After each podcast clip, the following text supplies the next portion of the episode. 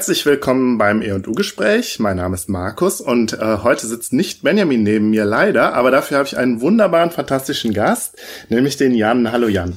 Äh, ja, moin Markus, das ist lieb, dass du es so sagst. Ja, ja ähm, es ist ja schon, wir haben es ja schon mehrfach angekündigt, irgendwie bei Twitter, wir reden heute über Dinosaurier. Ja, heute ist die große Dino-Gala, Hashtag Dino-Kino, Hashtag Selbstverzwergung. Ja, genau. Das ja. mit der Selbstverzwergung, klären wir das auf?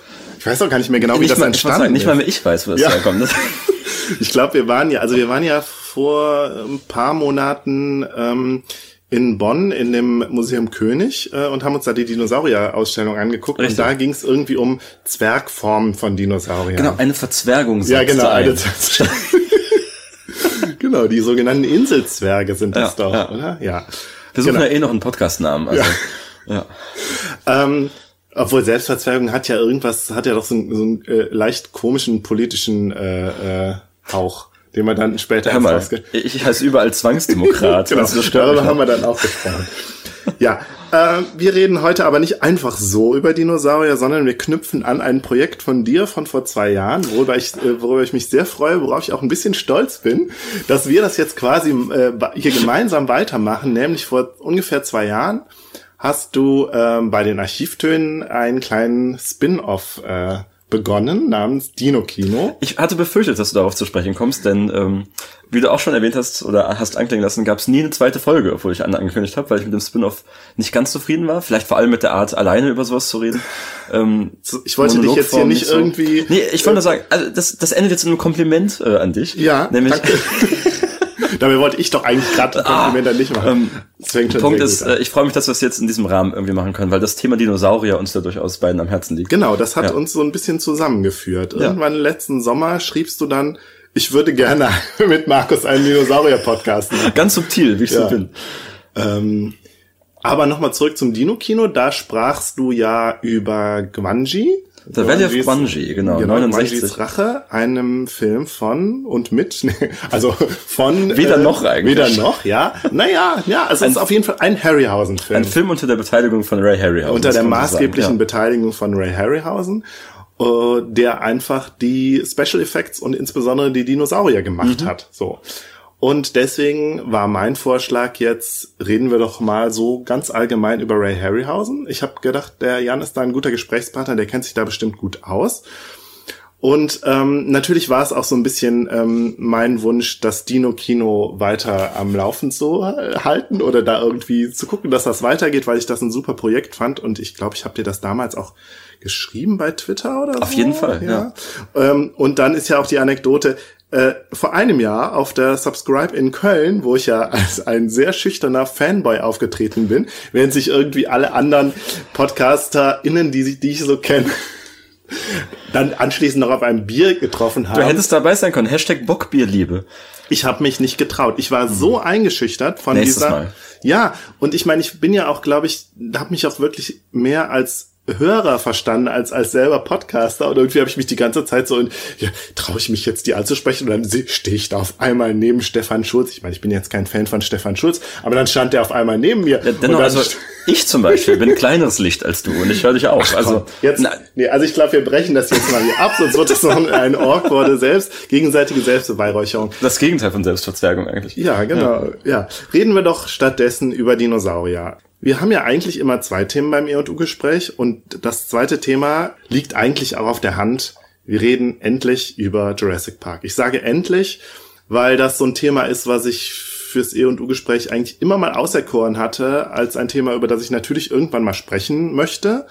Aber ich habe es immer äh, äh, erfolgreich prokrastiniert, wie ich generell das Thema Dinosaurier erfolgreich Präkas äh, Prekariat. Pro, pro, prokrastiniert habe. Ähm, wir haben ja, ich habe ja ab und zu mal über so Paleo-Art-Themen gesprochen, mal über den Wayne Barlow. Ich weiß nicht, ob der dir was sagt. Nur am Rande tatsächlich. Der unter anderem für das Design von den Avatar-Kreaturen äh, ah, ja. zuständig ist. Äh, der aber auch Dinosaurier gemacht hat. Ich habe mal über den, mit über den William Stout geredet, der auch so ein Paleo-Künstler ist, aber der halt auch so cartoonhafte Fantasy-Sachen gemacht hat. Und wir haben, also ich habe mit Nils ja mal über ähm, Stephen Jay Gould gesprochen. Hast du zu dem eigentlich irgendwie einen Bezug? Zu Nils, nein. Nein. Schade. Nein, aber zu Stephen Jay Gould. Auch gar keinen, es tut mir leid. Okay, aber der sagt ja was, so sagt als mir was. Okay, gut. Wir reden ja jetzt auch nicht über Stephen Jay Gould, sondern über erst über Harryhausen und dann über Jurassic Park. Genau, und sowohl die Verknüpfung als auch die Reihenfolge der beiden Themen liegt ja auf der Hand, weil Ja. Jurassic Park und auch Steven Spielberg ist einer von den zahlreichen Personen und Filmemachern, die sich dann im Nachhinein von den Harryhausen, vor allem von den Harryhausen Dinosaurierfiguren äh, inspiriert gesehen haben. Und es gibt ja durchaus, äh, dazu kommen wir auch noch, aber Ja. eins zu eins Szenen, die genauso Adaptionen sind von, von Genau. Harryhausen-Posen. Die ja. du direkt gesehen hast und ich nicht, aber. Äh, das schon, aber man liest auch immer nur wieder Ja. drüber und hört drüber. Und ich, ich höre ja auch seit langer Zeit schon begeistert den, äh, den Podcast der Ray and Diana Harryhausen Foundation, Ja, den ich auch ja. hier unbedingt empfehlen möchte. Ja, auf die jeden eben, Fall. Deren Aufgabe es eben ist, diese Sammlung und den Nachlass von Harryhausen zu verwalten und äh, so allerhand Ausstellungen in der ganzen Welt zu organisieren. Ähm, die mit diesem Insiderblick äh, auch häufig über sowas reden. Und die haben auch mal, ich glaube, relativ früh noch eine Folge über die, die Menschen gemacht, die beeinflusst wurden von Harryhausen. Stimmt, genau. Und, ähm, die habe ich nicht jetzt leider ja. nicht nochmal neu, äh, neu nachgehört. Dafür habe ich noch mal alle Folgen des Podcasts gehört. Und äh, das ist eine der Szenen, die immer wieder äh, Ja. wiederholt wird, immer wieder zitiert wird in Jurassic Park, in der nämlich dieser kleine Gallimimus äh, ja. so so äh, auf, wird. weggesnackt wird Genau. äh, vom T-Rex. Das ist eigentlich eins zu eins so in Guanji drin. Es gibt noch ein paar Ja. Anspielungen auch an King Kong und an andere Filme und auch an andere Harryhausen-Filme tatsächlich. Das fand ich ja interessant, weil, also, äh, das hattest du ja, äh, glaube ich, äh, zum Teil schon in dem, äh, in der ersten Folge Dino Kino erwähnt, wo wo ich immer denke, machen die Special Effects Leute das für sich quasi? Oder machen die das schon so, weil sie denken, wir machen jetzt hier eine Anspielung, die jeder versteht? Ich glaube, Also die, die Anspielung ja, versteht keiner, aber aber doch die Special Effects Leute unter sich Ja, okay. und wenn dann, wenn dann die Kollegen das mal gucken, die erkennen das natürlich. Ich meine, wenn du irgendwas machst, hast du einfach eine automatische Form von Heldenverehrung dabei. Also wir als Podcaster sagen auch manchmal Zitate von Holgi oder so. Nein. Weißt du? Also ich, ich sehe das manchmal. bei mir selber und auch bei anderen. Ich habe eben noch gesagt, du hättest da hinten ein Ficklicht am Schwenkgelenk hängen Ja. beispielsweise. Und das mache da ich, ja, ich- ja. Das, das mache ich ja auch nur unter uns, nur so für mich. Also auch Ja. wenn das jetzt nicht äh, hier im Podcast landet. ich habe aber gedacht, das wäre von den Wikigeeks gewesen und hatte mich gefreut. oh, vielleicht auch das. Kennst du die ja Wikigeeks? klar. Ja, aber gut. hm. ja. zurück zu Ja, Harryhausen. vielleicht zurück zu ja. Harryhausen. Genau, du sagtest ja bereits, die, die Reihenfolge ist irgendwie logisch und da, und da vielleicht dient uns das auch so ein bisschen als, äh, als so ein Scharnier zwischen beiden.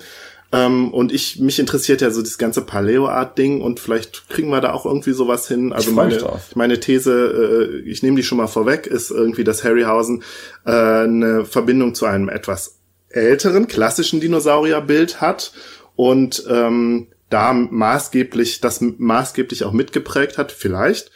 Und Jurassic Park äh, halt äh, der zentrale Film ist, der mit einem neuen Dinosaurierbild äh, verknüpft ist. So, ja.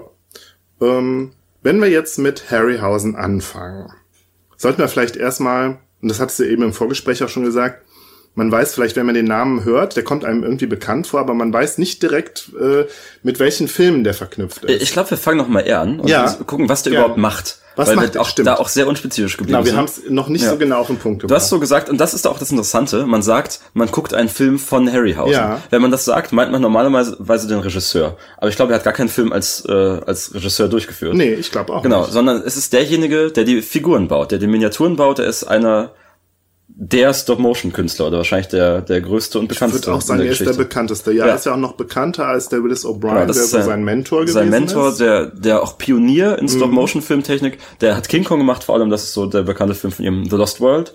Die Arthur Conan Doyle Adaption ist Und auch streng mit ihm. genommen auch noch hängt Willis O'Brien noch mehr mit dem Dinosaurier-Thema zusammen. Jede Menge, ja. Ja. Ja. Also Harryhausen hat, und das können wir ja schon mal vorwegnehmen, wir haben es ja jetzt direkt schon verknüpft mit dem Dinosaurier-Thema, weil das ist ja auch für mich so im Kopf. Eigentlich er ist auch der Dinosaurier-Mensch. Aber er hat, glaube ich, nur Zwei oder drei, zwei ja. Mhm. oder drei, ja, Dinosaurierfilme gemacht. Und das, der Rest waren, ähm, also die restlichen Filme, das waren dann alles so mythologische Kreaturen. Ja, wobei auch, ja, Fantasy-Kreaturen. sehr, sehr, genau, Fantasy sehr gemischt zu Abenteuerfilmen halt, Ja. ne? Ja. Teils, teils halt. Ja. Und ich glaube, deswegen sind wir auch hier beim, beim E&U-Gespräch Ja. so genau richtig, weil Harryhausen so jemand ist, der ganz klar dazwischen wieder steht, ne? Er ist als Effektkünstler, er, er baut diese Dinger, ja? Also eigentlich ist es ein handwerklicher, ganz normaler Beruf, den du dir einkaufst für irgendeinen Film, so, ich brauche eine Kreatur, dann rufe ich Kreaturenbauer 1 an, so, ja? Aber gleichzeitig hat es geschafft, das so besonders, so groß und so, so speziell zu machen, dass man ihn heute als diesen einen großen Künstler ja. im Kopf hat. Weißt du, ich würde doch nicht sagen, ja, die, die AT-80s in Star Wars waren cool. Ich gucke mir jetzt die anderen 16 Filme an von dem Kerl, der die gebauten animiert hat, ne? Aber Harryhausen ist, so, ist übrigens derselbe, der dann auch in Jurassic äh, Park im Team war. Ähm, der Tippett heißt der, glaube ich. Phil Tippett, ja. ja. Phil Tippett. Ähm, Punkt Harryhausen hat es geschafft, als eigenständiger Künstler durch seine Figuren so im Mittelpunkt zu stehen. Ja. Verstehst du, ich mal? Finde ich total interessant. Genau darüber habe ich auch nachgedacht, wobei ich eher auf diesen Begriff der Handwerkskunst noch mal ein bisschen, also da hat sich so, mhm. haben sich, habe ich mich ja, genau. eher so fokussiert, dass er das ja wirklich zu, zu unerhörten Spitzen getrieben hat sozusagen und vor allen Dingen er es ja auch wirklich größtenteils selber gemacht hat. Also er hat ja, Unterstützung gekriegt, zum Teil auch von seinen Eltern, die da mit involviert genau. waren. Also Alles Vater hat Vater, die Skelette ja. gebaut und Mutter hat irgendwie die Kostüme geschneidert. Es gibt auch eine zauberhafte Folge mit äh, Vanessa Harryhausen, seiner Tochter, seine die Tochter. auf deinem Podcast zu Gast, die erzählt, wie sie dann immer äh, in sein Studio mit reingegangen ist, ihm irgendwie die Augen für die Kreaturen ausgesucht hat und dann haben sie zusammen im, äh, im Kochtopf der Mutter irgendwie Gummi angerührt, nachdem dann alles schmeckte. Das ja, groß. Also ich finde das auch so ja. toll, dass das so ein Familienunternehmen war und dass die Eltern ihn da auch so mhm. unterstützt haben und so und in der heimischen Garage und der Vater hat ihm dann irgendwie auch noch eine Hütte gebaut ja. oder so irgendwie. Naja, ähm, nee, also dieses, dass er, dass er ja so ein krasser Kunsthandwerker ist. Und ich habe gedacht, also ich glaube, aber er wird, er wird ja so im, in, in the Art World wird er ja nicht äh, rezipiert oder so, sondern mhm. er gilt ja schon irgendwie als ein Handwerker. Ja. Vielleicht mag dazu auch noch so ein bisschen kommen, dass diese Filme ja eher so B-Movie-Charakter hatten. Das sind diese, also so gefühlt vor allem billige Abenteuerfilme. Ja, ne? billige Abenteuerfilme. Das sind Kabel 1 Filme. Wenn sie Trivi Trivialfilme ja, sozusagen. Ja.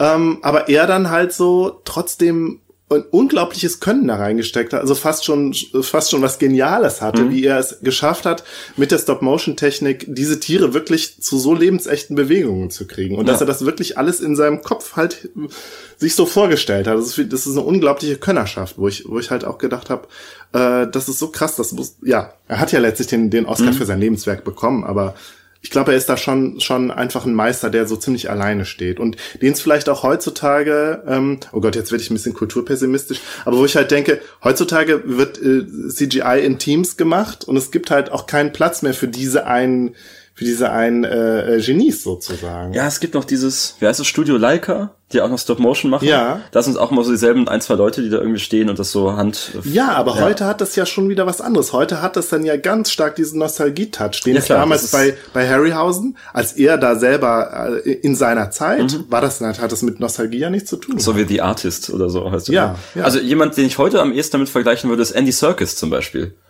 Weil der macht den Film ja. auch nicht selbst, aber er ist so jemand, der bringt durch seine Expertise und sein spezielles Knowledge etwas in den Film rein auf technischer Basis, was irgendwie top-notch und gerade aktuell ist und auch ja. revolutionär. Also das ist Stimmt, daran habe ich gar nicht gedacht. Ja. Vielleicht als Einzelperson ja. heute noch der beste Vergleich.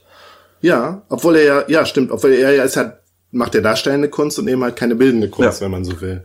Hat nun aber auch diese Firma, die eben äh, Motion Capturing und so mhm. anbietet. Ja. Ja. Stimmt. Ähm, ein Gedanke hatte ich tatsächlich auch noch, dass ich gedacht habe, äh, also ich, ich hole jetzt mal weit aus, ja, irgendwie bis zu einer gewissen Zeit waren, ähm, bestand Kunst darin, die Natur nat naturalistisch, realistisch darzustellen und irgendwann mit Film und Foto war das halt kein, konnte das halt kein Ziel mehr sein. Und aber die Könnerschaft äh, der Künstler damals ist sozusagen ich würde, weil was ich damit sagen will, ist, dass Harryhausen eine ähnliche Könnerschaft halt einfach hatte, wie diese großen Künstler, wie damals Dürer oder so, einfach auf, auf seine Art. So. Finde ich gar nicht weit ausgeholt. Das ja. ist ja genau das Ding. Nee, aus diesem Handwerksberuf rauszuholen, mhm. als jemand, der es auch wirklich gut kann. Und klar, er ist da vor allem auch drangekommen durch Beziehungen und cis-weiß männliche Privilegien, aber er hebt sich halt auch unter all diesen Leuten einfach so heraus, als jemand, der da sein ganzes Herzblut reinsteckt und so mhm. einzigartig ist. Du erkennst eine Harryhausen-Figur, ne? Und das macht mhm. ihn besonders. Definitiv. Mhm. Sollen wir noch über, über sein Handwerk sprechen, was er da tatsächlich macht? Also er hat letztlich mhm. Figuren äh, mit einem Metallskelett, mit so Gelenken. Ja. Ich meine, wichtig ist es ja immer bei Stop Motion. Actionfiguren. Ja, dass die sich, genau, dass sie, dass sie halt eine, dass sie beweglich sind, aber eine Position halt auch halten. Also, dass sie nicht wie Puppen so rumschlenkern oder so. Ähm, und die sind dann halt, ja, ich glaube, mit, mit Latex oder so hat er dann gearbeitet, die dann modelliert, mhm. dass er wirklich dann, die sind, die sind ja alle vermutlich so 20, 30 bis 50 Zentimeter groß.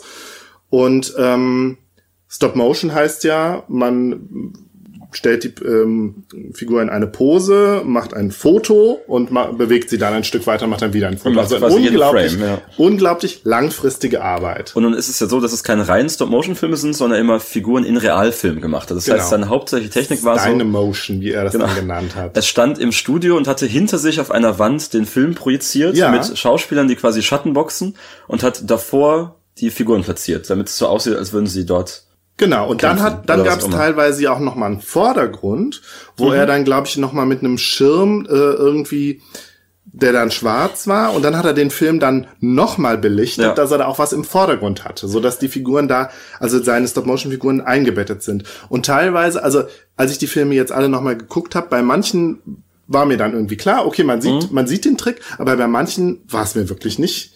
Also zum Beispiel bei ähm, Mighty Joe Young.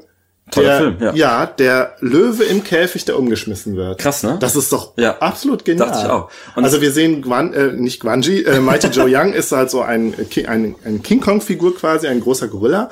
Und er hat einen Löwen in so einem, also in einem Wagen. Auf dem Wagen steht so ein, ein Käfig und da drin ist ein Löwe.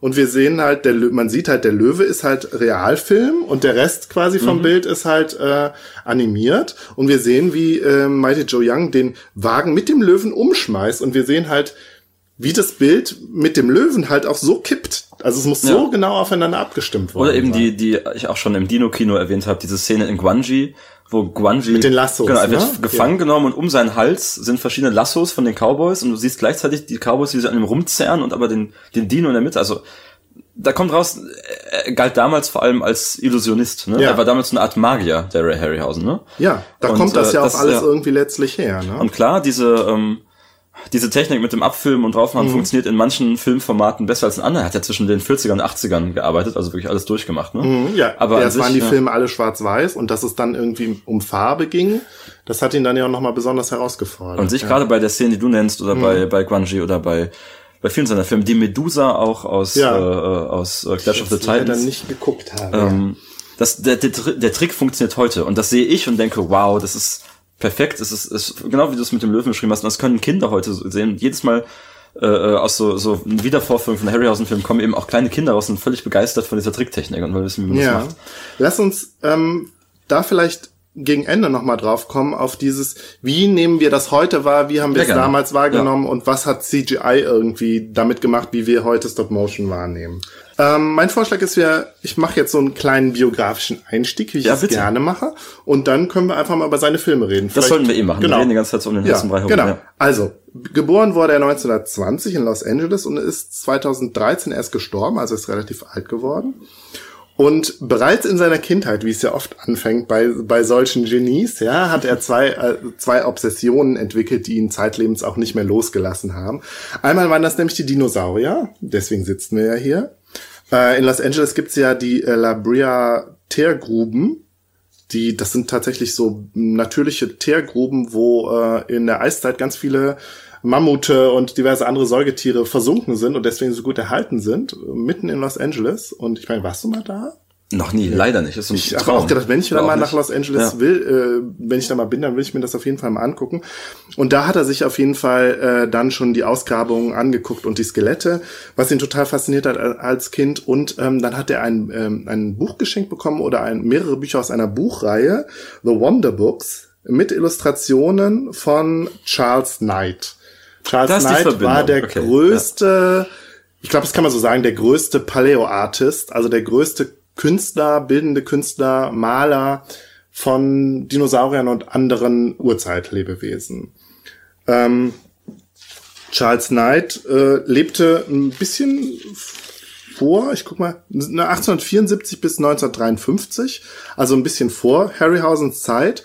Und ähm, er hat äh, unter anderem äh, 1928 fürs Chicago Field Museum große äh, Wandgemälde gemacht, die heute, glaube ich, archetypisch sind irgendwie für die Dinosaurier-Darstellung. Also ganz berühmt ist sein äh, Brontosaurus, der das irgendwie so dieses klassische Bild von dem großen, buckligen Tier mit dem Schwanz, was er so hinter sich herzieht und dem Hals, der so ein bisschen schwanenartig ist und sehr plump und schwerfällig, der sich halt gerade so in Richtung Sumpf bewegt. Weil das hat man sich ja damals so vorgestellt, dass die Sauropoden alle im Sumpf leben.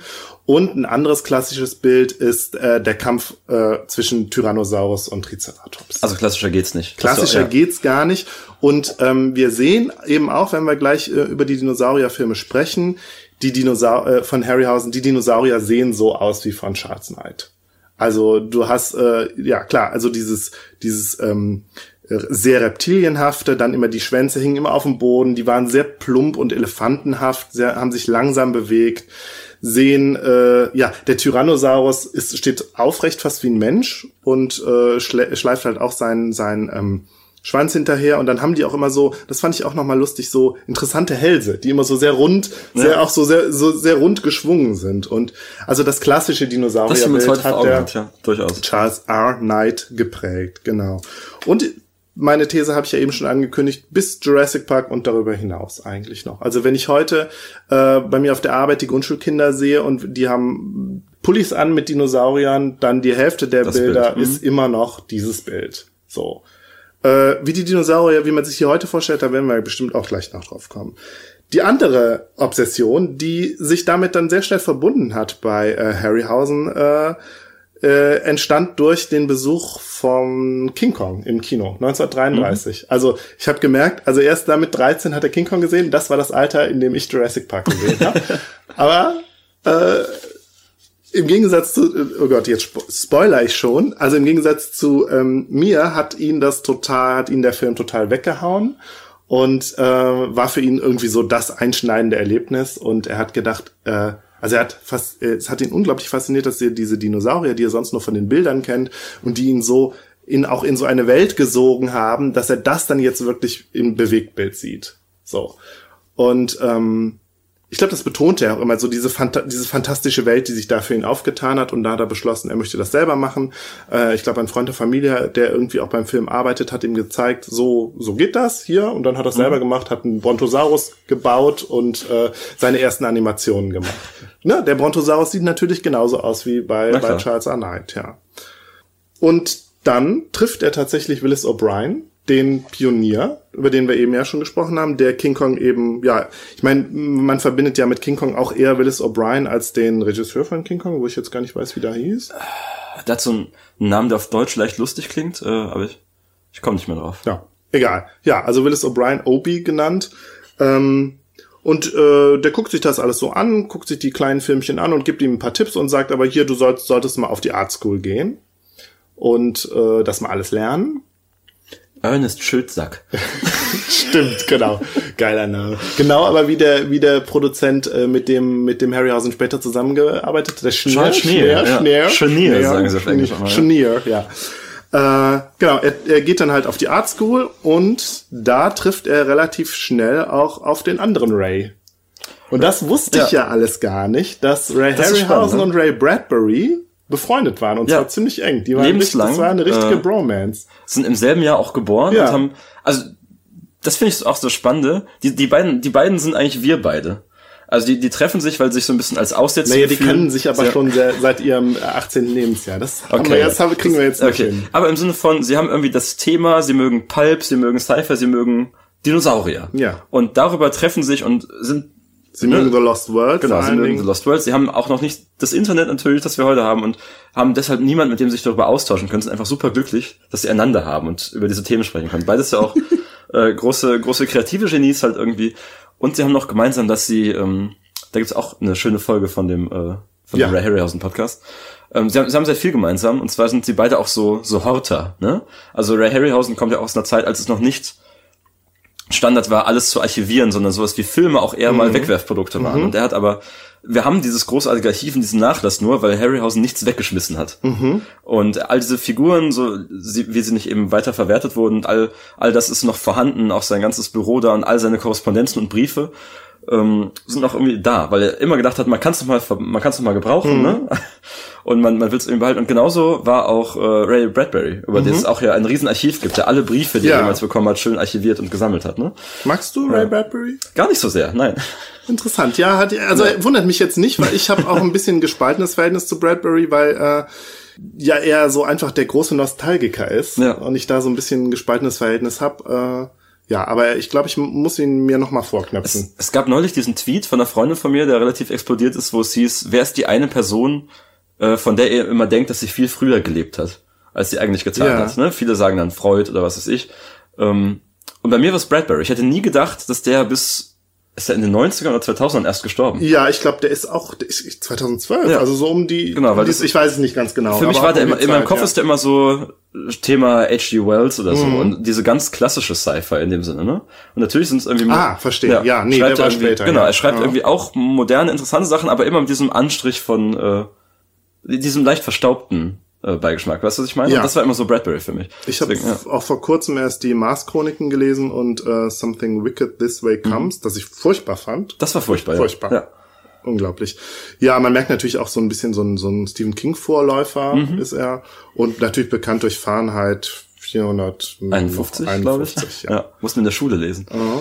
Ähm, das heißt ja, das, also beide, beide Rays wären dieses Jahrhundert geworden. Und äh, das hat mich zumindest bei, Stimmt, ja, genau. bei, Red, Ja. bei Bradbury selber. Also sind wir genau richtig Ja. mit unserer Folge. Ganz kurz noch, was, was ich auch, äh, eine Verknüpfung ist nochmal zu einer unserer letzten Folgen vom E&U-Gespräch. Er war auch an der Konzeption des Epcot Centers beteiligt. Er hat da, Ah ja, glaube ich, äh, irgendwie diesen, diese Story zu diesem Ride da geschrieben, glaube ich. Ähm, ja, kurze Anmerkung dazu. Und dann finde ich eigentlich interessant, dass die beiden nur einen Film gemeinsam gemacht haben. Ja. Und dann nicht mehr, ne? Genau. Vielleicht ganz kurz, Ja. die beiden haben ja einen Pakt geschlossen. Ja. Das ist auch großartig. So irgendwie to grow, grow, grow uh, old but never grow up oder so. Also nie irgendwie Mhm. erwachsen werden. Wir wollen uns halt immer unsere, auch vor allen Dingen unsere Dinosaurierbegeisterung bewahren.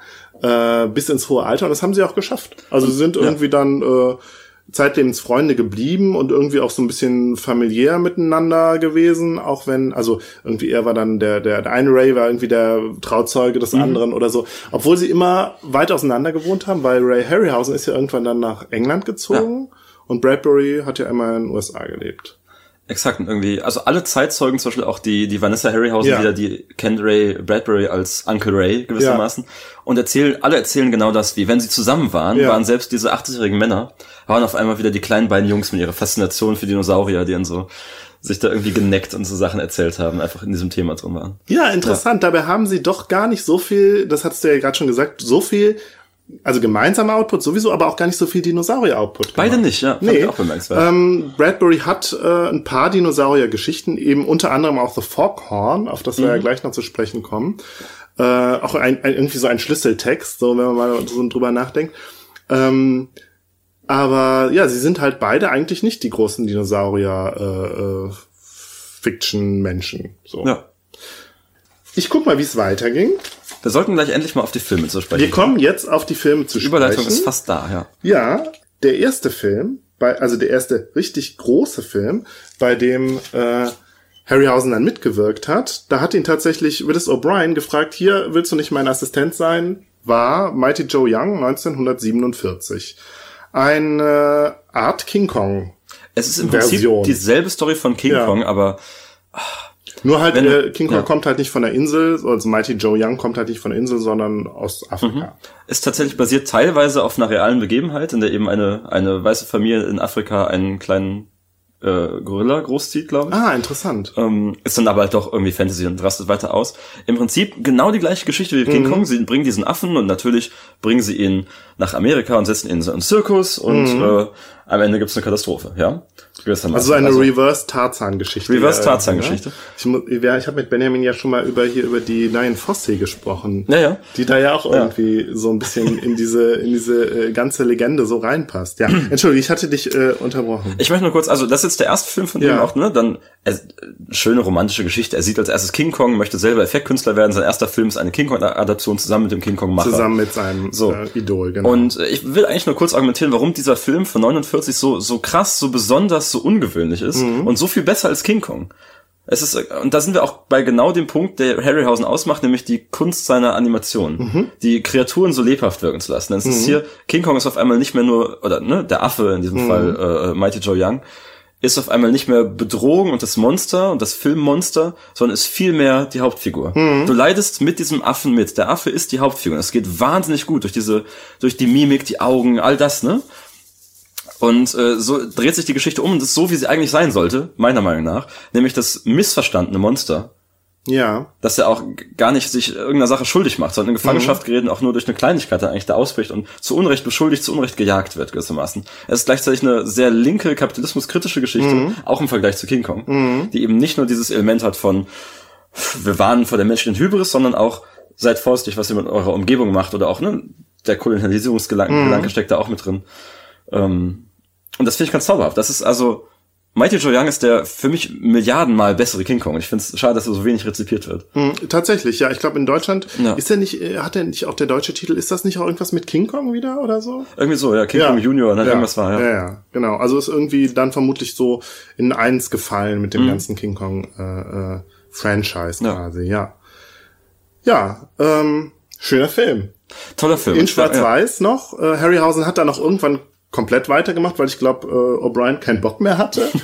ähm, es kommen keine Dinosaurier drin vor, im Gegensatz zu Es kommen keine Dinosaurier drin vor, aber dieser ja. Affe, der eben, äh, ja. Auch nicht ganz so groß ist wie King Kong, aber ja, es gab wie auch schon bei King Kong Skalierungsprobleme, dass er in manchen Szenen sehr groß und in manchen sehr klein aussieht, aber das stimmt. Und es gab auch vor ein Ja. paar Jahren so eine Neuverfilmung, glaube ich. ich glaube, das ist schon 90er, oder? Mit äh, Dingens.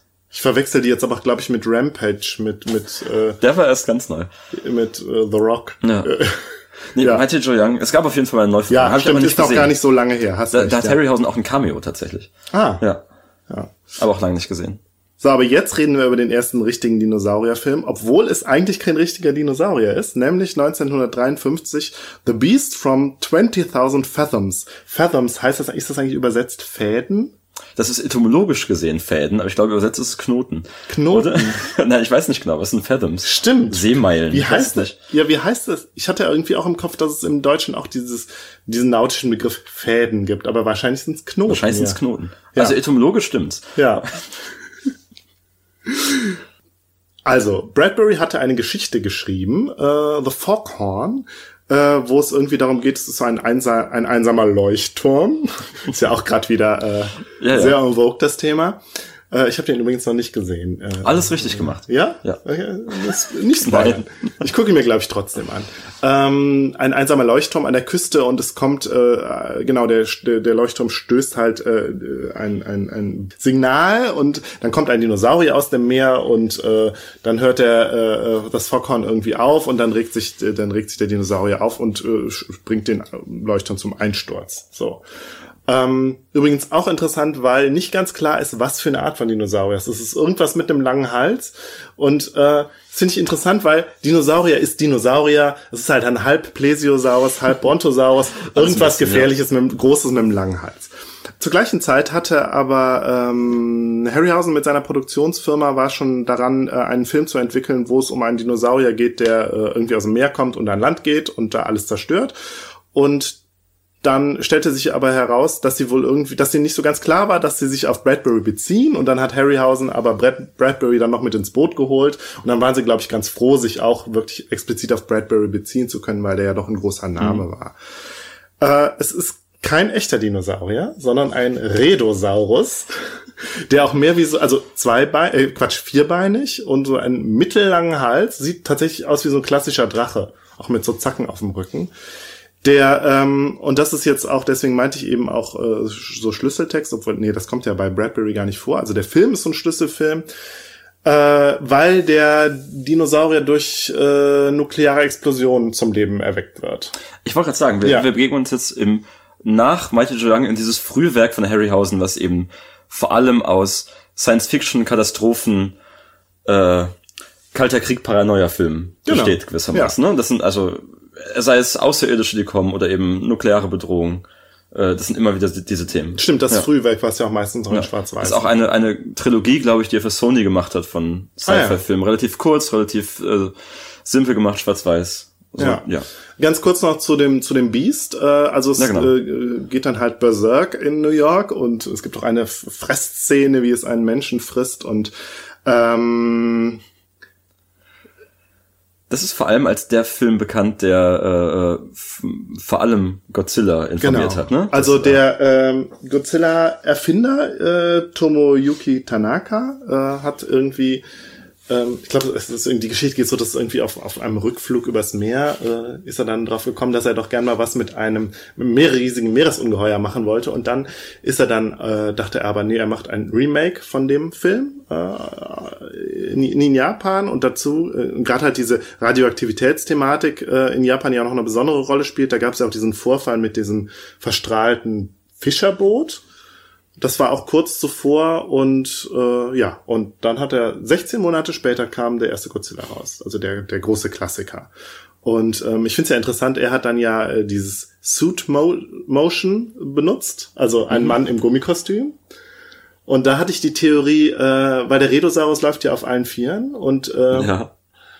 Klar, wenn man damals davon ausgegangen ist, dass die großen Theropoden alle so aufrecht gegangen sind wie Menschen, liegt natürlich der Gedanke auch nahe, ja, dann können wir ja auch einfach einen Menschen in ein, in ein Theropodenkostüm stecken. Ähm, und so glaube ich, äh, also das hat sich dann ganz, ganz angeboten, dass Godzilla dann auch weiterhin einfach auf zwei Beinen gelaufen ist und so aufrecht, wie man sich halt früher den Tyrannosaurus vorgestellt hat. Äh, ursprünglich sollte der Redosaurus wohl auch noch Feuer spucken, aber darauf hat man verzichtet. Aber äh, es gab, gab wohl auf irgendwo ein Plakat, gab es das wohl noch. Und äh, da haben, hat, hat sich Toho, also die, die Gesellschaft, dann trotzdem noch auf, drauf bezogen. Und Godzilla hat ja dann jetzt den Radioactive Breath bekommen. Es gibt eine sehr schöne äh, Szene, in der Harryhausen das selber macht mit Feuerspucken, wo er wohl offenbar auch selber, in einem der Sindbad-Filme, wo am Ende der Drache bekämpft wird, Ja. wo er selber mit dem Flammenwerfer stand, Ja. um quasi sich dann abzudecken nachher mit dem, mit dem animierten Drachen. Ah ja, Großartig. ja, er hat alles selber Ja, gemacht. ja. Ja. unglaublich, ja. Wollen wir jetzt reden über It Came From Beneath the Sea? Hast du den geguckt? Ich habe die, also ich bin ja vor allem für die Filme hier. Ich habe die alle noch Ja. mal geguckt jetzt im Das, Dezember. wie hast du, wie bist du denn an den gekommen? Weil den habe ich nicht. Äh, diese also ganzen alten Dinger sind, die, diese ganzen alten Dinger sind, glaube ich, alle auf archive.org. Genau, aber It Came sehen. From Beneath the Sea habe ich nicht gefunden. Ich habe auch ein paar DVDs, aber ich weiß nicht mehr, welche, Ah, ja. welches genau waren, die ich da nicht gefunden habe. Ich habe mir nur notiert The Sixtopus. Genau, das ist, also von mir aus können wir diese, diese frühen Schwarz-Weiß-Filme alle relativ schnell machen. Ja, lass uns die- das ruhig machen mit ein paar äh, mit ein paar Stichpunkten, obwohl ich die finde, die lohnen sich eigentlich alle. Durchaus. Also Ja. wenn man, man muss halt darauf gefasst sein, dass es diese 50er äh, Panik-Horrorfilme Ja. sind irgendwie. Dann weiß man auch, was da los ist. Und gerade sowas wie, wie heißt der? Earth vs. the Flying Saucers, der glaube Ja. ich der nächste ist. Wenn man einen 50er Jahre UFO-Film anguckt, dann den natürlich, weil der Ja. ganz Der auch ganz eindeutig Mars Attacks inspiriert hat. Ja. Also tatsächlich fliegende Untertassen, Absolut. die Washington zerstören.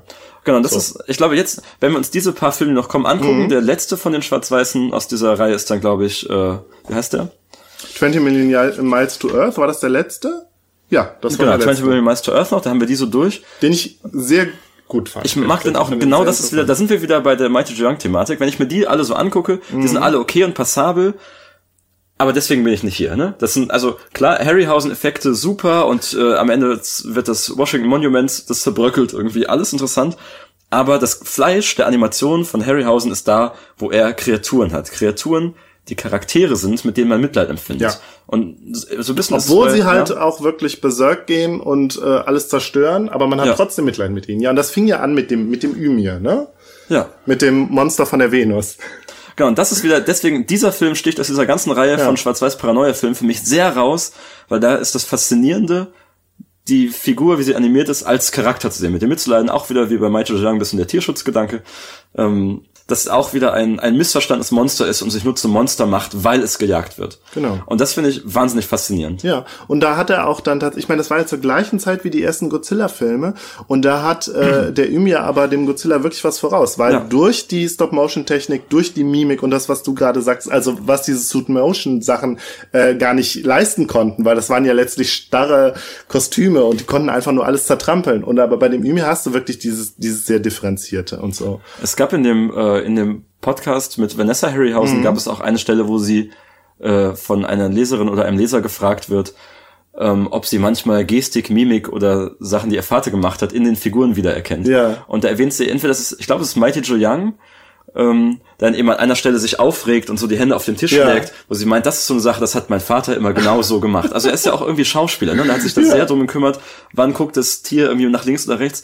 Und dadurch, dass er jeden Frame einzeln machen muss, Ja. auch vielleicht viel diffiziler und viel genauer als äh, jemand, ein gewöhnlicher Schauspieler, der vielleicht in einem viel zu wundern, schweren, wäre, viel ja. zu warmen Anzug steckt. Ne? Ja. Deswegen sind diese Figuren auch so besonders. Ja, ja, genau. Ja. Ich finde es interessant, dass wir hier äh, also auch wieder so interessante Tropen haben. Ich meine, wir können ja schon von Kaijus sprechen, Ja, diese schon, großen ja. Monster.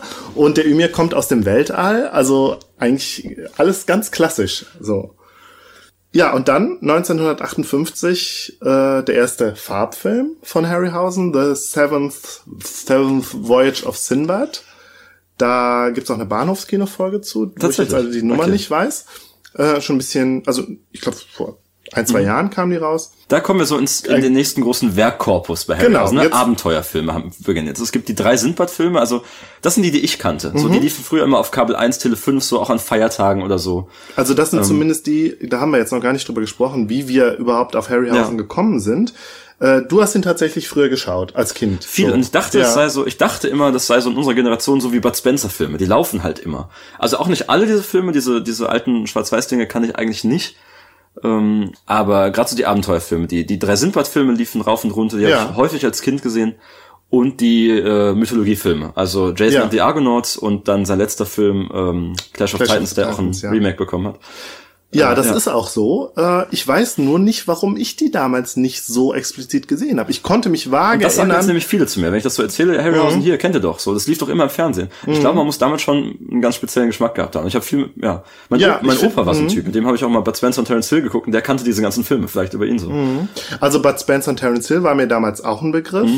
Mhm. Äh, und Harryhausen erst später, aber diese Art von Film kannte ich tatsächlich auch. Ich glaube, die habe hab ich dann teilweise, als ich bei meinen Großeltern war, die hatten Kabelfernsehen und dann lief das dann halt mal sonntags nachmittags Ja. oder auch an Weihnachten, wenn, wenn ich halt bei meinen Großeltern war und dann habe ich das geguckt.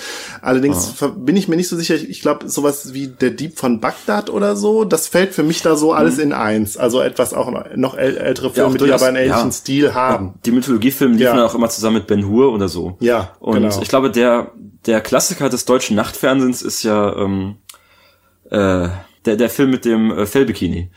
Ähm, Ja, Two One Million, Million, ja. One Million Years BC ja Genau, ja. da kann ich, wo ich gerade von meinen Großeltern erzählt habe, kann ich das auch schon mal vorwegnehmen, die Anekdote. ja, da kommt sie.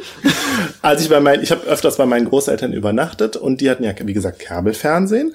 Und dann sah ich in der Fernsehzeitung, oh, irgendwann gegen 22 Uhr läuft ein Film mit Dinosauriern. und dann schauten sich das meine Groß und dann habe ich meine Großeltern gefragt, ob ich den gucken darf. Und dann schauten sich meine Großeltern das an. Hm, ja, äh, nee, ich glaube, das ist nichts für dich. Und ich glaube, es war dann eher so ein Softporno la als die Frauen noch Schwänze hatten. den ich aber damals, also das habe ich nicht kapiert damals. Für mich war das halt sowas wie dieses One Million Years BC, den, wo ich auch weiß, den habe ich irgendwann mal so vage gesehen. Und ich glaube so, zumindest in Deutschland, den kennt man, ne? Also Ja. zumindest hat jeder schon mal das Poster gesehen. Da steht Raquel Welch im, äh, im äh, Fellbikini. Bikini Ja. vor so einer großen Schrift und im Hintergrund Genau. fliegt ein Flugsaurier. Und der Film ist super seltsam und auch super problematisch irgendwie, äh, aber ist so der, den man kennt vielleicht. Das ist aus so, verschiedenen, Ja, in ja, verschiedener ja. Hinsicht problematisch. In verschiedener Hinsicht. Unter anderem halt auch, weil er diese Trope äh, nicht in die Welt gesetzt hat, aber sehr popularisiert, dass Dinosaurier und Urmenschen zusammengelegt haben. Durchaus, ja. Ne? Kennst du, kurzer Exkurs, kennst du eigentlich diese neue Adult Swim Zeichentrickserie Pr- Primer oder wie die Noch heißt? nie von gehört, so, nee. Da ging es auch um Dinosaurier und Urmenschen, die soll sehr gut sein. Das ist Hab ja, ich gesehen. ja. One Million BC ist ja auch ein Remake, glaube Ja, ich, schon von einem von Film von Film, ne? 1940, genau. Vom Schwarz. Ja. Da war es auch schon so, ja, wahrscheinlich. Ja, wahrscheinlich, ja. Äh, Seltsamer Film, aber es ist vielleicht also der, der Nachtfernsehen-Klassiker, den man, glaube ich, schon mal gehört hat. genau. Und äh, ja, wo, wo die Filme einen ganz anderen Stellenwert haben, ist zum Beispiel in, in England. So, ähm, wenn du irgendwie da bist, dann laufen die immer, also an Weihnachten gibt's immer so Harryhausen-Tage oder sowas. Das Ach ja, immer, ja, natürlich. Da hat er ja auch lange Zeit dann gelebt, ne? Genau, er war immer ja. in London und da, also dort wird auch der, der Besitz verwaltet, quasi. Ah ja. Das ist auch in ja, Großbritannien. Ähm, sollen wir jetzt kurz noch die anderen Filme chronologisch durchgehen? Wir waren ja bei dem der siebten Reise von Sinbad. Genau, wir können es zumindest mal nennen, weil diese Mhm. Filme haben ja alle Verknüpfungen untereinander. Es gibt drei Sinbad-Filme, immer mit unterschiedlichen Sinbad-Darstellern, immer natürlich äh, eine Gruppe von weißen Männern, die da unterwegs ist. Und Mhm. Ja, immer so mit so leichtem Blackface. sehr unangenehm Ja. äh, Tom Baker spielt einmal den bösen Zauberer im zweiten Sinbad-Film, der Doctor Who-Darsteller, den, den ich Ah, auch ja. nicht direkt erkannt Und habe. ein, eine, ein Sindbad ist doch auch der Sohn von John Wayne, also merkt man schon, an welche Kiste man sich bedient. Ne? Kann sein, ja. Auf jeden Fall Ja. sich das heute anzugucken, auch diese, diese Männlichkeitsdynamiken, Ja, sage ich ja, mal so. Also Sindbad, der ja immer wirklich so der, einfach so der Dude Bro ist, ne? Und Der äh, prototypische Dudebro. ja, und aber auch so ein langweiliger Typ einfach. Und die Frauen, die mehr oder weniger Damsel in Distress sind, ähm, ja, und dann halt so die, die, die Dynamik, dann gibt's halt den bösen Zauberer, der irgendwie äh, äh, äh, sich ja auch nochmal so eine andere Männlichkeit performt und äh, aber trotzdem unterlegen muss unter Ja. dem unter dem strahlenden Helden und so. Ich werfe die Sindbad-Filme auch immer Ja. durcheinander, finde, glaube ich, Ja. den ersten am besten. Ich auch, Und äh, die Filme sind auch dann immer magisch, wenn viel Kreaturen-Action ist. Ne? Es gibt, äh, also der, in, in dem ein Prinz in einen Bonobo verwandelt wird, ist natürlich cool. Der dann Das, wieder muss, Schach muss, der spielt. dritte sein, den Ah ja, habe ich nämlich noch nicht gesehen, ja. Und auch der feuerspeiende Drache, wie gesagt, großartig. In dem einen wird doch die Prinzessin auf so äh, Zwergengröße so, geschrumpft. so Handgröße Ja, quasi. das war der erste, Das ist ja. auch, den mag ich auch sehr gern. Den auch, mochte ich ja, auch am liebsten. Ihre Stimme dann immer so verfremdet ist und sie auch Ja. immer eine coole handelnde Figur ist. Ich habe mal aufgeschrieben, welche Kreaturen wir sehen in dem ersten Sinbad-Film. Einen Zyklopen, einen riesigen Ah. Zyklopen. Ich glaube, da hat er auch das Skelett vom Ymir wieder verwendet. Äh, dann eine blaue Schlangenfrau. Äh, den Vogel Rock mit seinem Küken, Mhm. mit zwei, also der zweiköpfige Vogel Rock. Dann halt die Prinzessin der Lampe, die ist, glaube ich, nicht animiert, sondern einfach so ein auch einfachen Effekt. Und dann gibt's halt äh, äh, einen Drachen, gegen den der Zyklop kämpft der so ein bisschen aussieht wie der Redosaurus. Vielleicht auch wieder hat er da auch wieder das Skelett für äh, verwendet. Apropos Skelett, da taucht das erste kämpfende Skelett auf. Auch ein Wiener Sehr. Später. Eine, eine von Harryhausens frühesten Zeichnungen zeigt ja auch äh, diesen Skelettkampf. irgendwie, Ja. Genau, das findet sich dann halt äh, in einem späteren Film wieder, auf, den wir dann gleich noch kommen. Der nächste Film, den er gemacht hat, The Three Worlds of Gulliver, den habe ich angefangen, der ist total langweilig und auch, Ja. glaube ich, kommt auch gar Würde ich auch so mit Mysterious Animation. Island in eine Ecke stecken. Als Ja, wobei Mysterious Island doch ganz nice äh, Effekte hat. Das stimmt, also, ja, ja. ganz nice, also ich fand zum Beispiel diese Krabbe sehr überzeugend. Dann gibt's ja auch den Forus Rakos, ja, den, den Terrorvogel. Wo wir gleich noch drauf, Ja. drauf kommen, wie gefährlich äh, oder wie badass-mäßig Vögel sein Man können. merkt auch schon ein bisschen, es kommen mehr und mehr nicht dieselben Figuren, aber dieselben Figurentypen vor. Hat ja auch viel seiner äh, seiner Animationsfiguren wieder recycelt, ne? Die dann entweder so der große Hühne sind, der dann der Mhm. Ja. Zyklop ist, oder lass es dieses, ne, in Ja. mythologischen Film sein. Und halt immer Vögel, die auf die gleiche Weise äh, auch mal Menschen packen und dann Ja. damit wegfliegen oder so. Das taucht Ja. immer wieder auf bei Harry Und wie hat er das gemacht mit den Vögeln? Eigentlich kann er die doch nur irgendwie so, bef so, so befestigt haben, dass man die Befestigung nicht sieht bei der Aufnahme. Ja, ja, und das sind dann auch, äh, für diese Szenen sind dann auch Miniaturversionen der Schauspieler angefertigt Ja. worden oder Schauspielerinnen, die dann halt. Genau, äh, die den dann, die, die der. Vogel sich dann Ja. schnappt, ja. Und ähm, das ist dann aber immer so geschickt geschnitten mit mit echten Filmen, Genau, äh, wo ja. du dann, weiß ich, nur, nur so irgendwelche Füße hast von dem von dem Raubsaurier, äh, von dem äh, ähm, Vogel, den du dann da siehst. Ja. Ähm, Jason and the Argon Argonauts, Das der, glaub das so ist als der- sein, ja. sein großer Wurf irgendwie gilt, vor allen Dingen mit der mit den mit den sieben Skeletten, die dann auf einmal auftauchen, aus, aus dem Boden schrauben und dann gegen den äh, gegen gegen Jason Jason kämpfen. Jason ist einer der schon erwähnten beiden Mythologiefilme, die auch ziemliche Bekanntheit erlangt haben, Mhm. die natürlich nur ganz grob äh, Teile der Grie Ja. griechischen Mythologie aufziehen. Halt in diesem Fall die Argonautensage Ja. und in Clash of the Titans eben die Perseus-Geschichte. Ja. Immer mit sehr viel künstlerischer Freiheit, eben um es auch Ja. als, als Film und als Familienabenteuerfilm tauglich zu machen. Aber die Götter auf dem Olymp sind doch großartig. Vor allem im zweiten. In Clash of the Titans finde ich, da ist ja Maggie Smith dabei, Lawrence Im Olivier. zweiten, ja. Aha. Aber also ich fand die äh, äh, Götter im ersten sympathischer. Und im zweiten Mhm. ist es ja schon, also ist, der zweite ist halt sehr 80er, fand ich. Sehr, also man sieht, man, man, Ja, durchaus. das, das, also, der hat nicht mehr diese, nicht mehr diese Patina, die dieser, dieser erste hat. Aber ich fand, ich musste da gerade auch irgendwie an Terry Pratchett denken. Und wenn da mal irgendwie es im Olymp spielt, dann ist das Ja, doch eins zu eins, ist das doch, ist das doch Harryhausen, äh, Absolut. Szenen, so. Ja. Ähm, ja, die Filme leben natürlich auch wieder von ihren, davon, dass viele Kreaturen in der griechischen Mythologie auftauchen. Und ich glaube, da merken wir jetzt, dass äh, selbst wenn man die Filme nicht kennt, kennt man einzelne Szenen daraus. Das ist hier, wie du schon erwähnt hast, bei Jason ist es der Skelettkampf, in dem eben die die äh, die Schauspieler einfach gegen nichts gekämpft haben und dann sind da diese diese Skelette drauf. Ich glaube, das hat auch ewig gedauert, die zu animieren, wird dann immer angegeben, ne? Ja, ich habe es mir sogar Das ist, aufgeschrieben. ja, also er hat insgesamt viereinhalb Monate äh, gebraucht für die ganze Sequenz, die zwei Minuten lang ist Ja. oder so. Er hat 13 Frames pro Tag geschafft. Das sind äh, eine halbe Sekunde am Tag. Und das ist auch, ja, Das ziemlich Fleißarbeit. etwa hin, ja. Genau, das, das- ist absolute Fleißarbeit. und für- also der Mann ja. muss eine Geduld gehabt haben, ja. Für Clash of the Titans ist dann, glaube ich, das berühmteste Bild diese Medusa-Szene, die auch, wie, also die kann ich heute noch gucken, die, äh, die jagt mir Angst ein, die macht mir wirklich Gänsehaut, und die ist so, so effektiv und so großartig wegen, äh, wie diese Medusa sich halt so, so robbend, schleichend irgendwie bewegt, ein bisschen wie eine Schlange, dann diese, dieses Klapperschlangen-Sounddesign dazu und es spielt im Dunkeln und im Nebel, man sieht sie selten, sie wird wenig eingesetzt, die Musik dazu, also diese, die Medusa-Sequenz, vielleicht jetzt einfach mal auf YouTube suchen, ist äh, für mich vielleicht das Magnum Opus von, äh, von Harryhausen, neben dem Skelettkampf natürlich. Was für eine Schande, dass ich sie nicht Ja, gesehen habe. sollten sie gleich einfach Ja, wir hätten, ja. genau. Vielleicht machen wir das gleich noch in der Pause. Ähm, und du meintest eben, die hätte auch schon so für dich so ein bisschen so, wäre vergleichbar von der Qualität mit der äh, Tyrannosaurus. Für mich Äh, ist das die T-Rex-Szene. Tyrannosaurus-Szene. Auch Ja. äh, im Dunkeln und man sieht, ich habe vorhin noch gelesen, wie wenig man eigentlich Dinosaurier sieht in Jurassic Park. Ich glaube, Ja. 14 Minuten. Ja, ungefähr. Und ja. So ähm, paar- gerade diese, diese Szene mit den beiden Autos lebt ja, Ja. auch davon, äh, von der Suspense, dass der, der T-Rex nur sehr marginal eingesetzt wird. Erst sieht man nur eine Klaue, dann sieht man nur ein Auge. Ja. Und so ähnlich funktioniert die Medusenszene, weil ja auch bei der Medusa genau der Witz ist, dass sie dich nicht anschauen darf, äh, dass du Ja. es nicht anschauen darfst. Ja. ja. Ja, interessant. Ja, gucken wir gleich. Und dass ja auch so über Spiegel indirektes Anschauen gelöst wird in der Ja. Sage. Und das ist hier hervorragend gemacht. Das sind die Mythologiefilme von, von Harryhausen, die ich auch mit zu seinen Highlights zähle. Vor allem äh, Clash of the Titans. Der, glaube ich, weniger geliebt wird, weil er halt so 80er trashy ist. Äh, da sprechen, Okay. spricht der Spätfilm, Spätfilm drüber. Das ist einer der stimmt, Filme ja. aus Paulas Kindheit.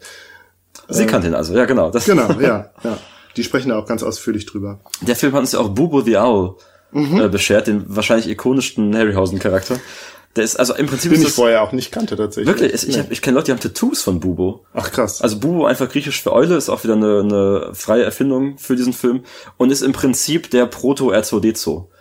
Äh, weil Aber er, er war nach R2D2. er kam nach R2D2 raus, weil er diese Filme so lange gebraucht haben, wurde er vor R2D2 kreiert. tatsächlich. Ähm, und ich will jetzt nicht sagen, dass George Ja. Lucas sich das eins zu eins abgeschaut hat irgendwie, aber die Inspiration ist ganz klar und wie die Figuren benutzt werden, sind, ist auch super parallel. Es ist eben diese kleine Eule, die macht nur so, wip, wip, wip, so Mhm. Pfeifgeräusche. Niemand außer einem, einem äh, einer Figur kann sie verstehen. Ja. Und äh, ist auch für genau die gleichen Comic Reliefs da als wie dieser Sidekick R2D2.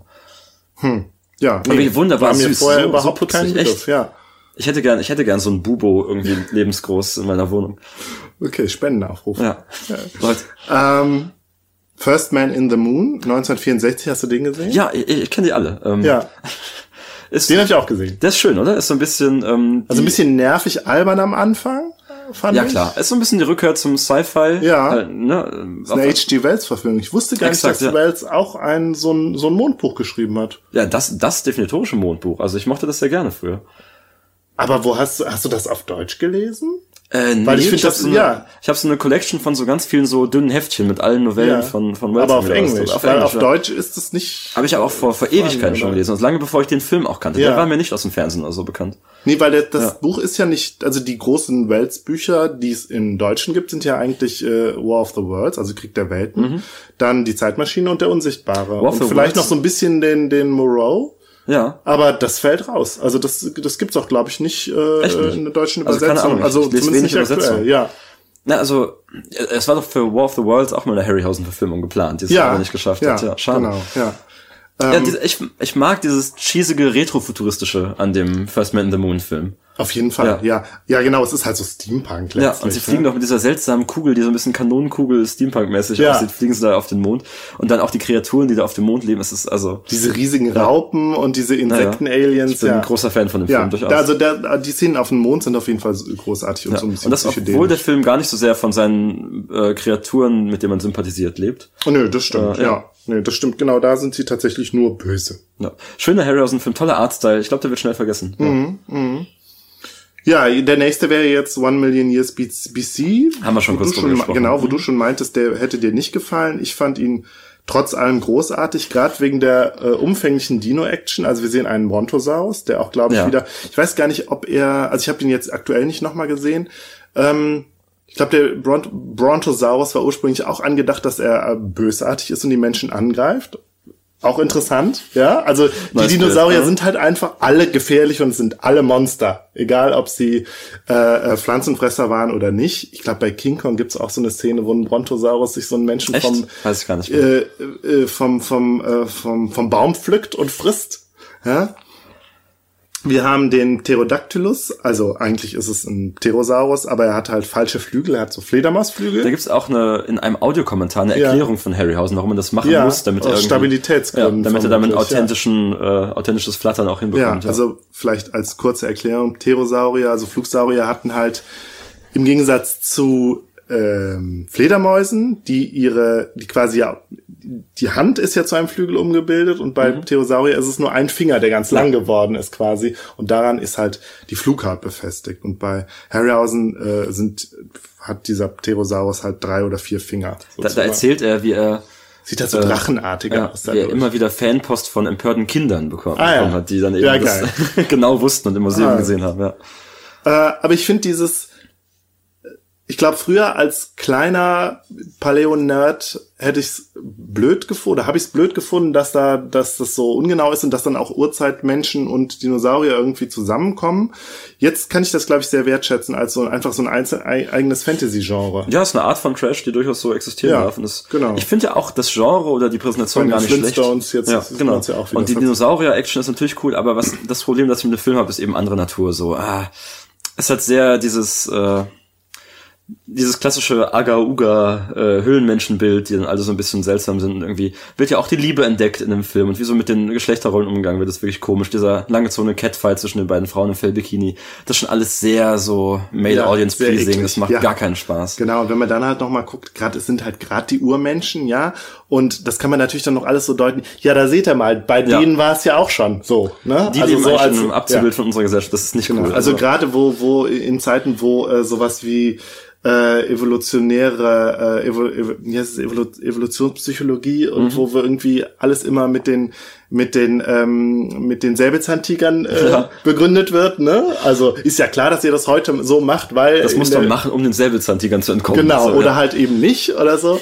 Also stimmt, so kann man das, äh, ja, also da stimme ich dir völlig zu, ist problematisch, aber dieser, ich, also dieser Camp-Aspekt letztlich, Ja, durchaus. den kann man da durchaus auch schätzen. Ja, und wenn man sich halt mit Dinosauriern im Film oder Stop Motion oder beidem beschäftigt, dann kommt man an dem Film nicht rum, ne? Genau. Das durchaus. Und wir sehen, das ist der erste große Dinosaurierfilm Mhm. von Harryhausen. Äh, und die Dinosaurier sind, das sind wieder so Charles Knight-Viecher. Wann war denn noch, äh, wie heißt der Film? Ani- Animal World, glaube ich. Äh, ist eine, Das weiß ich nicht. Ich glaube, es war schon vorher, ist eine Naturdoku, in der eben das Leben, die Geschichte des Lebens auf der Erde Ja. präsentiert wird. Und da ist am Anfang eben eine 10-, 12-minütige Dinosaurier-Sequenz. Die hat, hat Harryhausen zusammen Ah. mit Willis O'Brien noch gemacht. Ah, okay. Und da sind auch viele, viele wieder der gleichen Figuren, da merkt man auch, ist genau dieses klassische Bild wieder und es rangeln irgendwie zwei T-Rex und einer schmeißt den anderen die Klippe runter oder so. Ja, das ist doch Mhm. Ähm, der andere Dinosaurier. Mir fiel gerade ein, Harryhausen wollte ja auch, hat ja mal so, also hat er schon als, als, äh, als Jugendlicher angefangen, so ein großes Projekt Evolution, Evolution. äh, und das hat er aber nicht, nicht äh, vollendet, weil er dann Fan Disneys Fantasia gesehen hat. Ähm, ich glaube 1940 war Fantasia, wo es ja auch diese große Evolutionssequenz Ja. gibt, eben auch mit dem Dinosaurier-Fight. Und ja auch später Tree of Life. Ja, das stimmt. Obwohl ich jetzt eher noch auf äh, äh, ähm, in einem Land vor unserer Zeit äh, Auch ein Dino-Klassiker. wollte. Ja, das Ja. Mhm. war tatsächlich ein, ein Dino-Film, der mich, glaube ich, noch mehr geprägt hat als Jurassic Park. Ja, und jetzt sind wir bei, sind wir, glaube ich, schon bei Guanji, ne? Über den du ja länglich, Länglich. Nach wiederholter länglich klingt Sichtung. immer so negativ, aber über den hast du doch ausführlich in deiner in deiner ersten Dino-Kino Ja, das, ich glaube, dann verlinken wir das einfach, kann man da vielleicht rein. Das, das ist vielleicht mein Lieblings-Harryhausen-Film. Mhm. Ja. Das ist erstmal auch Thema Camp, Dinosaurier gegen Cowboys. Ja. Ist auch ein bisschen eine Nacherzählung von King Kong, aber halt mit einem Dino, der in einem Western-Setting gefunden Ja. wird. Und ähm, das finde ich großartig, vor allem auch für über dieses geile Vieh. Über, über Guanji ist vielleicht der Das ist schon Tyrannosaurus, aber er hat drei Finger, ne? Also Ja, sagt, ich glaube, halt- Harryhausen sagt doch selbst, er hat es irgendwie, er hat da so ein Hybrid sich überlegt. Sie waren sich in der Produktion lange nicht ja. sicher. Es ist ja auch, äh, es ist die Figur des Allosaurus nochmal Die bei benutzt, ja. One Million Years ja, genau. vorkam. Deswegen ja. ist ja hier auch das Besondere an Grungy, dass sehr viele Dinosaurier auftauchen, ist so ein bisschen das Best-of. Ja. Weil alle Dinosaurier, die er vorher im Film hatte, oder auch von Willis O'Brien noch, oder eben auch andere Figuren umgemodelt zu Dinosauriern, tauchen hier nochmal noch mal auf. Genau, ich glaube, er hat den Phorus Racus, den, den Terrorvogel, hat er zu so einem Gallimimus. Ja, genau. Übrigens, ich, für mich war das immer ähm, Ornithomimimus als Kind. So hieß das in meinem, in mein, so hießen die in meinen Büchern. Und dann kam Jurassic Park und dann ist es auf einmal Gallimimus. Ja, Die- und jetzt die ganze- heute die ganzen Kinder, die mit äh, die Post Post Jurassic Park Generation, Ich zum Beispiel. die kennt das nur als Gallimimus. Ich kenne das, das sind Galimimi, eindeutig. Ja, Gallimimi. Mimimi. Ja. Oh, genau, da gibt's die Szene auch, in der der, der Junge in Guanji wird ja äh, auch so an einer Stelle von den Füßen gegriffen. Ja, so von dem ja, das ist auch Pterodactylus, ja. eins zu eins eine Adaption der vorherigen Szene auch, ja. Was man dann ja auch alles bei Jurassic World dann Genau, später ja. wieder. Oder ich glaube auch sogar im dritten Teil von Jurassic Park gibt es das auch. Stimmt, da ja. gibt's das ziemlich genauso. Auch warum sollte so ein, ich meine, es ist ein Pteranodon, ja, also ein, äh, ein, ein Fischfresser letztlich, und der schnappt sich dann, äh, schnappt sich dann den Menschen. Ich finde, man sieht glaube halt, die das- sind ja. halt alle, das sind halt alles bösartige Kreaturen. Dazu kommen wir hinterher bei Jurassic Ja, Park, glaube ich, vor ja. allem, was, was die Faszination an dieser Art von Dinosaurier ist, aber das ist ja. Es ist aber, ich habe auch in meiner Beschäftigung jetzt in meiner Vorbereitung auch festgestellt, es ist alles nicht so eindeutig mit den, sind das jetzt Tiere oder sind das jetzt Monster oder Ja, ja. irgendwie sind es immer alles beides und so. Es hat immer so seine Aspekte. Ja. Das ist äh, Grungy. Hast- Grungy hast du auch gesehen, ne? Den habe ich sogar jetzt noch ein zweites Mal gesehen, ein zweit, Sehr schön. Zweitgesicht. Zweitsichtung. Weil ich, ich habe mir den sogar bei Amazon gekauft. Hashtag Werbung. Ich habe den, ich habe den auch. Ich habe die, die italienische DVD mir kommen lassen. Ah, weil sehr schön. Italien hat ja irgendwie ein Herz für, für Ja. Trash und Camp und hat solche Ja. Filme immer. Ja.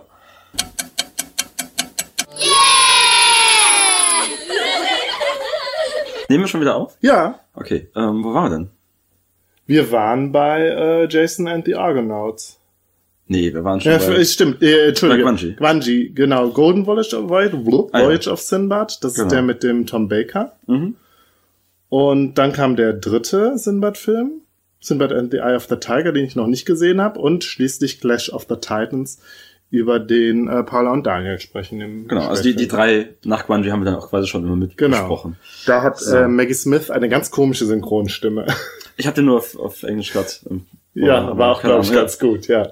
Okay, dann haben wir sie durch. Dann sag doch mal, was ist denn der beste Harryhausen-Film? Ah, eben habe ich dich mit der Frage überfallen und du äh, dachtest schon immer. Das klingt so, als hättest du eine klare Antwort. Nee, eigentlich nicht. Ähm, ich mochte aus verschiedenen Gründen halt den äh, Redosaurus-Film gerne, Mhm. eben weil, weil der gerade halt so diese, diese geschichtliche Bedeutung hat.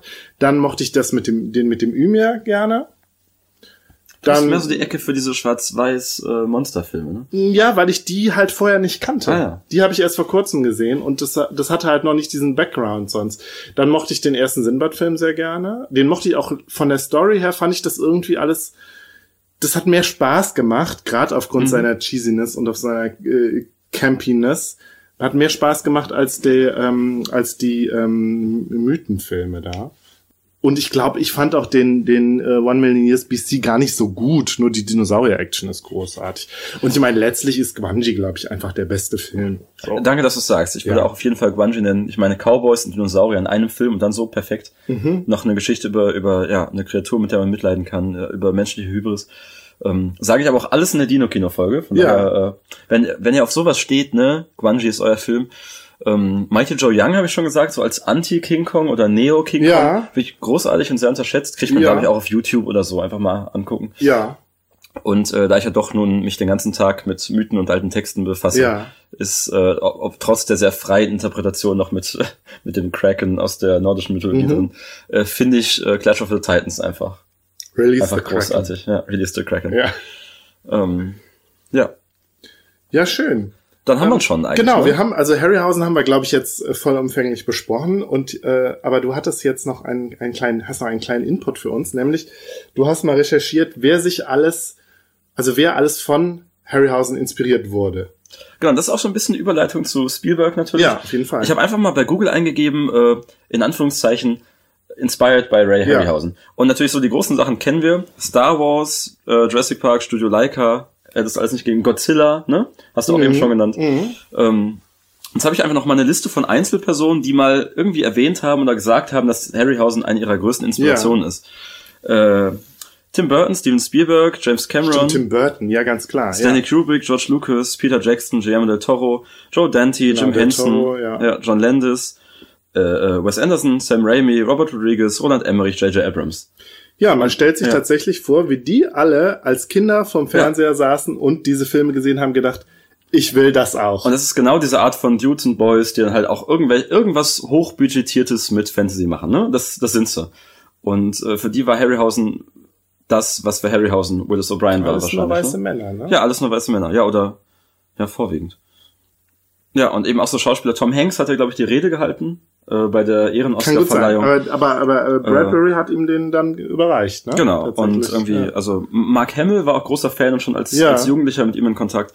Peter Mayhew wurde von ihm entdeckt sogar. Wer ist das nochmal? Das ist der mir was. Chewbacca-Darsteller. Ah ja. Der wurde, der hat auch in einem der Sindbad-Filme eine Rolle, als einfach ein extrem großer Typ Ah, gesucht wurde, hat ja. er da mitgespielt. Äh, Johnny Depp ist auch großer Fan, Mark Gettis, mit dem gibt's sogar ein Interview. Mhm, genau, Ähm, der ist auch bei den, ja. bei den, äh, äh, bei den, in dem Podcast drin. Genau, Ne? das meine ich, ja. der Also man merkt schon, in Äh, welche Richtung es geht und wer. Ja, Produzent, ne? Ja. genau, und auch, äh, wen spielt er da? Mycroft, ne? Ja, genau. Äh, also an sich, das ist so die Ecke, in die das alles zielt und aus der die Leute kommen. Und ich glaube, wer sich für sowas begeistern kann, ist auch mit Ray Harryhausen nicht. Ja, und wir sehen ne? halt einfach, Ja. es ist eine absolute Schlüsselfigur, was das fast- fantastische Kino anbelangt. Ja. So. Was habe ich noch? Habe ich noch irgendwas hier? Genau, Ray Harryhausen da am stärksten, wo er irgendwie aus Unbelebtem Belebtes macht. Diese Figuren. Bis heute ungeschlagen. Äh, Ähm, wo ich aber tatsächlich für mich nicht nur als Dinosaurier-Fan, ich finde einfach, seine Dinosaurier sind überzeugender als seine fantastischen Kreaturen. Ich weiß auch nicht, wir gucken uns gleich mal Klar, die weil wir- Medusa an. Dann, Wahrscheinlich, ja, wir gucken uns gleich die Medusa an.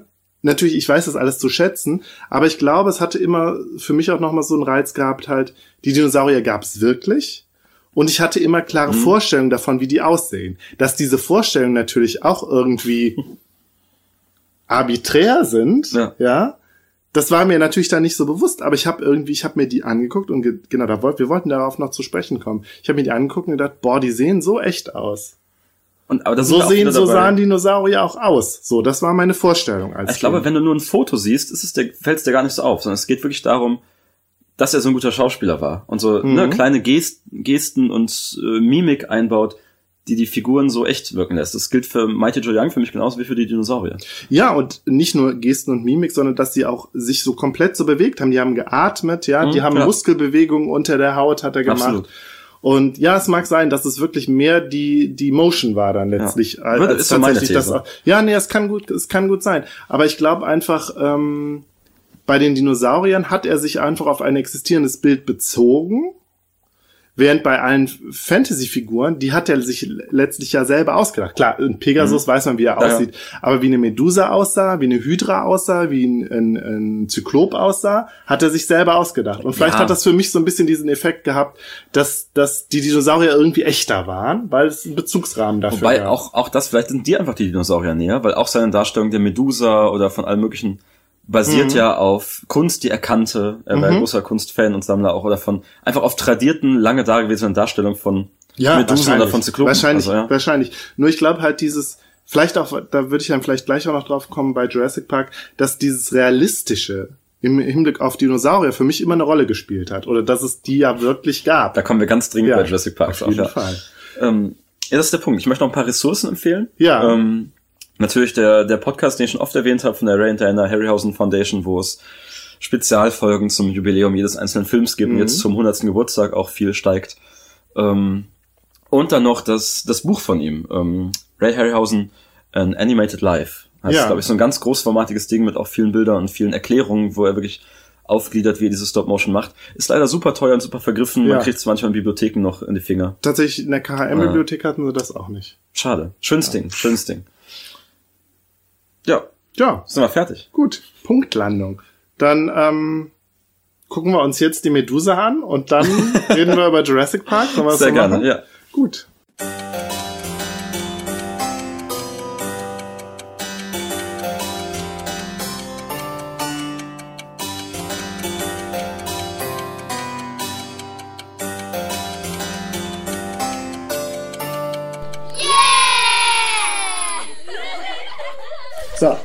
Aufstieg des Lebens. ja. Die ersten 3,5 Milliarden, ja. Ja. Man weiß nicht, was noch kommt. Genau, wir haben ja. noch einiges vor uns. Jetzt zum Beispiel den zweiten Teil unseres Podcasts. Ja. Äh, Wie war, wir- wie war denn die Medusa-Szene? Großartig. Oder? Großartig, ja. Ja. Ganz toll. Hat mir sehr, also hat ja mein Disbelief auch sehr, äh, Sehr gut sehr suspendiert. suspendiert, ja. Äh, ich fand's toll. Das ist ja wohl das, das letzte, äh, der letzte Appell an die Leute, sich Harryhausen-Filme anzugucken, oder? jeden Wer Fall, ja. irgendwas mit, äh, mit äh, Fantastik im Film anfangen kann. Ja. Ja. Ja. Ja. Gut. Dann, Punkt. dann äh, Punkt. Ja. Habt ihr so einen Jingle oder so eigentlich? Nee, ja, ne? das wäre Ja? jetzt aber auch schon Okay. gekommen, glaube ich. Okay. Ja. so, jetzt reden wir über Jurassic Park. Geiler Film, Mann. Bester Film aller Zeiten. Tut mir leid. Einer von Ja. wie vielen jetzt nochmal? 67. 67, ja. Ähm, ich glaube, ich habe ihm tatsächlich meine dreieinhalb Sterne gegeben. Meine Deine Verlegenheit, Verlegenheits Verlegenheits Sterne. dreieinhalb Sterne, ja. Ich habe ihm meine Verlegenheits 5 gegeben. So, ich guck mal wieder in meinen, ich gucke ja hier mal in meinen, meinen äh, äh, Unterlagen und Ich mach auch äh, nur meine auf. Hab gedacht, bei Jurassic Park gehen wir mal ein bisschen anders vor. Da werden wir mal persönlicher und ich frag dich mal ein bisschen, wie du in Berührung gekommen bist mit Jurassic Park und wie du, wie das so, wie der Film halt zum besten Film für dich wurde, vielleicht auch. Also ich glaube, ähm, ich kenne ja schon ein bisschen deine Geschichte und es ist fast Ja. die gleiche. Ich habe ihn als Kind gesehen, ich bin natürlich ein bisschen, ein bisschen jünger als du, deswegen nicht den ersten Teil im Kino, aber dann eben doch, denn es gab ein Doppelfeature zum Release Ja. von Jurassic Park 2. Und ich war als äh, noch Prä-Grundschulkind, nee, Grundschulkind damals schon, Ja. war ich sehr, äh, also wie, wie alle Jungs mochte ich Dinos, so gewissermaßen. Das haben wir auch schon angerissen, dass es diese Faszination gibt, ne? Ja. ähm, und wollte unbedingt da rein. Und ich habe mich auch als, als Sechsjähriger irgendwie so charakterlich festgefühlt, dass ich dachte, auf jeden Fall, also was soll da an Horrorelementen drin sein? Ja, das vertrage ich Auf die natürlich. Idee bin ich überhaupt nicht gekommen damals, Ja. dass es irgendwie Nee, unheimlich Quatsch. werden könnte. Warum Ja. auch? Ich mag ja Dinosaurier. Ja. Jedenfalls äh, gab es dann das Doppelfeature und ich musste aber trotzdem äh, nach dem ersten so leicht traumatisiert nach Hause. Weil mir das doch, das hat mir echt Angst gemacht. Das auch Hm. Ja. äh, dann viele Male danach noch, wenn er im Fernsehen lief oder so, habe ich den kaum ertragen können und so irgendwie und äh, konnte schlecht schlafen. Also der, der T-Rex war in meinen Träumen, wie du so schön gesagt hast. Ja, es war bei ja, mir durchaus. genauso. Das ist dann doch, es war für mich vielleicht so der erste Horrorfilm gewissermaßen. Ja, Ja. ja, kann, ja, kann sein. Äh, also ich, ich habe ja. ja, ich habe ja mit Benjamin schon mal für den Spätfilm ein, eine kleine Aufnahme gemacht äh, über Jurassic Park, wo zu dem zu der Geburtstagsgala. Ähm, und genau, da habe ich die Geschichte ja schon mal Ja. erzählt. Und ich glaube, ich habe auch irgendwann andermal im Jurassic, äh, im, im, im E&U-Gespräch erzählt, dass es zwei Filme gab, von denen ich schlecht geträumt habe. Ich bin so das gespannt, was der zweite ist. Ne- neben Jurassic Park äh, Texas Chainsaw Massacre. Und das auch mit Anfang 20 tatsächlich. Und Jurassic Park habe ich gesehen mit 13 im Kino, habe ich ja eben schon erzählt. Und 13 vielleicht gutes Alter für Jurassic Park, ich Ja. weiß es nicht, ja. Äh, ja. Ja. Und ich, also auch gerade so, dass ich äh, reingekommen, ich glaube ab 12 war der, oder? Ich glaube auch. Ja. Und ich war total überrascht, dass ich dann, dass ich dann äh, Albträume hatte. Ich weiß gar nicht mehr, ob es vom T-Rex war oder von den von den Velociraptoren. Ja, You, you got Raptors. Und ähm, ja, wie, wie ging es denn bei dir so weiter? Du warst damals Dino-Fan und bist immer noch Dino-Fan, sonst säßen wir ja nicht. Mit Pausen, glaube Ja, ich, aber heute bin ich wieder eher bereit, Sachen zu umarmen, die man als Kind cool findet. Also Ja. ich, ne, ich bin ja auch Freund der Pokémon-Spiele zum Beispiel. Das ist inzwischen ja wieder alles okay, Ja. das cool zu finden. Deswegen Dinos immer da gewesen. Ähm, aber ich habe ihn jetzt gestern Abend noch mal gesehen, so ungefähr zum 40.000. Mal. Mhm. Ähm, und ich merke halt inzwischen, dass ich ganz andere Facetten daran wertschätze und so weiter. Ne? Ähm, also klar, damals Dino-Action. Heute sage ich immer so, äh, das ist der prototypische Science-Fiction-Film eigentlich, ne? Interessant. Und dar darauf gehen wir dann ja Da, gleich da noch kommen wir gleich noch, aber ich finde, ja. wenn jemand, sag doch mal. Stimme ich dir übrigens ja, völlig zu. Ja. Sag mal jemand einen prototypischen Science-Fiction-Film, dann ist ja alles, also Star Wars ist das Gegenteil von prototypisch und also also. das ist vor allen Dingen das Gegenteil Ja. von Science Fiction. ja, genau, also das eignet sich, wir kennen all diesen Nerd-Diskurs und all diese Filme eignen sich schlecht, das zu erklären. Ähm, aber wenn man Was zum Beispiel, Fiction ist. genau, So, wenn, ja. wenn man so ein Beispiel braucht, dann kann man sagen Jurassic Park, weil es werden gar nicht unbedingt technische Möglichkeiten aufgezeigt, sondern äh, nicht technische Wege aufgezeigt, sondern Möglichkeiten. Wir haben etwas, es kommt eine neue Technik in eine Menschheit und dann wird geguckt, wie wird damit umgegangen und wie wird darauf reagiert und was kann auch dabei schiefgehen. Das ist klassisches Sci-Fi, ne? Also äh, klarer geht's gar nicht. Ja, ich meine, Ja. ganz einfach, es ist äh, äh, eine Fiktion, die auf einer wissenschaftlichen Prämisse Genau, ja, basiert. ja. Also auf einer Spekulation, ja. Und dass die ja so gar nicht so weit weg ist, ist auch wieder, ne, äh, Life imitates Art und andersrum. Mhm. Dass ich glaube 2003 die erste die erste Bergziege geklont wurde irgendwie aus so Überresten. Dolly? Äh. Das, ach so, das, ja. Ja, ja, stimmt. Da, genau, da habe ich jetzt gar nicht mehr so nah. Ja, so das ist ja was, nachgeguckt. da ja. wurde damals, als das Buch erschien, natürlich krass drüber gesprochen und heute immer noch und heute rückt es auch näher als geplant. Aber um diese technische Umsetzbarkeit ging es halt gar nicht, sondern mehr um die Folgen. Das ist halt klassisches Sci-Fi und gleichzeitig bin ich beeindruckt davon, was es trotzdem für so der Sommerblockbuster ist. Eigentlich mit einem Pulp-Thema, aber großem Budget und ist halt Spaß, ist äh, Steven Spielberg, ist Abenteuerfilm. Ne? Und ich finde, ich mag immer Filme, die eben beides haben. Und äh, das so schaffen, auf verschiedenen Ebenen mich zu adressieren. Einerseits als Show me a film who can do both. ja, genau. Also den mochte ich sowohl als verkopfter Philosophiestudent mit 19, als auch als kleiner Junge Also mit, wie Matrix, äh, mit verstehe. 6. Das ist, das ist Matrix, genau. Matrix schafft es auch, ein relativ komplexes Thema so easy runterzubrechen, dass jeder es Ja. versteht, jeder Popcorn nicht damit sich unterhalten fühlt. Ja, das- interessant, dass, ja, dass du auf das ansprichst, was ich ja, was mich dann ja immer eher stört, aber wo ich auch immer denke, ja, das ist auch ein bisschen prätentiös von mir, das doof Ja, zu ich finden. mag auch The Weil ich ja 13th eigentlich- Floor und Welt am Draht und so eine Scheiße, aber das ist halt nicht Matrix. Bei Matrix gibt's Bums. So, das war jetzt bestimmt sehr laut. Ja, aber ich finde, ich hatte gerade eine Selbsterkenntnis, Ja, weil ich ja sonst mal. eigentlich immer ähm, auch der Verfechter bin davon, dass Sachen runtergebrochen und erklärt werden und so, weißt du? Ja, ja. Aber bei Matrix hatte ich, äh, da war ich dann doch immer eher so ähm, der Snob. Obwohl ich ja, ich habe ja keine Philosophie studiert und ich kannte jetzt auch Platon nicht, bevor ich Matrix geguckt habe. Aber ich habe Matrix geguckt und gedacht, das ist die, ich kenne das von Star Trek. Das war es, Das ist ein klassisches. Thema. Letztlich kannte ich es von Star Trek und äh, habe aber gedacht, ja, und jetzt ihr haltet diesen Film, der jetzt alles nochmal aufwärmt, für so toll. Und ich glaube, das war das, was mich genervt hat an Matrix. Und dass Menschen Batterien sind. Aber das sage ich, Ja, glaube ich, jedes Mal, wenn wir über, Ich glaube, ich- wenn, wir ich bin über ja- äh, äh, wenn ich über äh, Matrix rede. Ja. Ich glaube, ich bin der einzige Mensch auf der Welt, der Platon vor Matrix kannte. Ähm, und natürlich Das glaube ich nicht, aber äh, gefühlt. Also die anderen Leute, die dann im Philosophiestudium da mit im Hörsaal saßen, als der Film lief, äh, die kannten den schon. Punkt ist, ähm,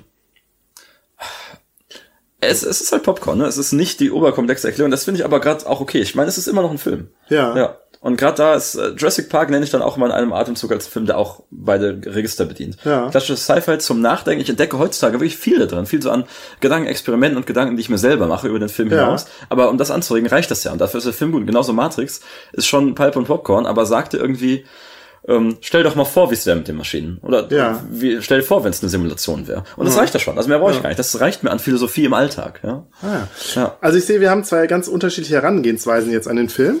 Ja du Ähm, hast noch gar nicht erzählt. ja, ich bin genau, auch nicht, ich nicht, längst nicht fertig. Aber Nee, wir lassen uns ruhig gleich über diesen, diesen großen Komplex äh, sprechen. Wir haben das ja auch hier alles notiert in meiner, Ja. ich habe es alles notiert in meiner Übersicht.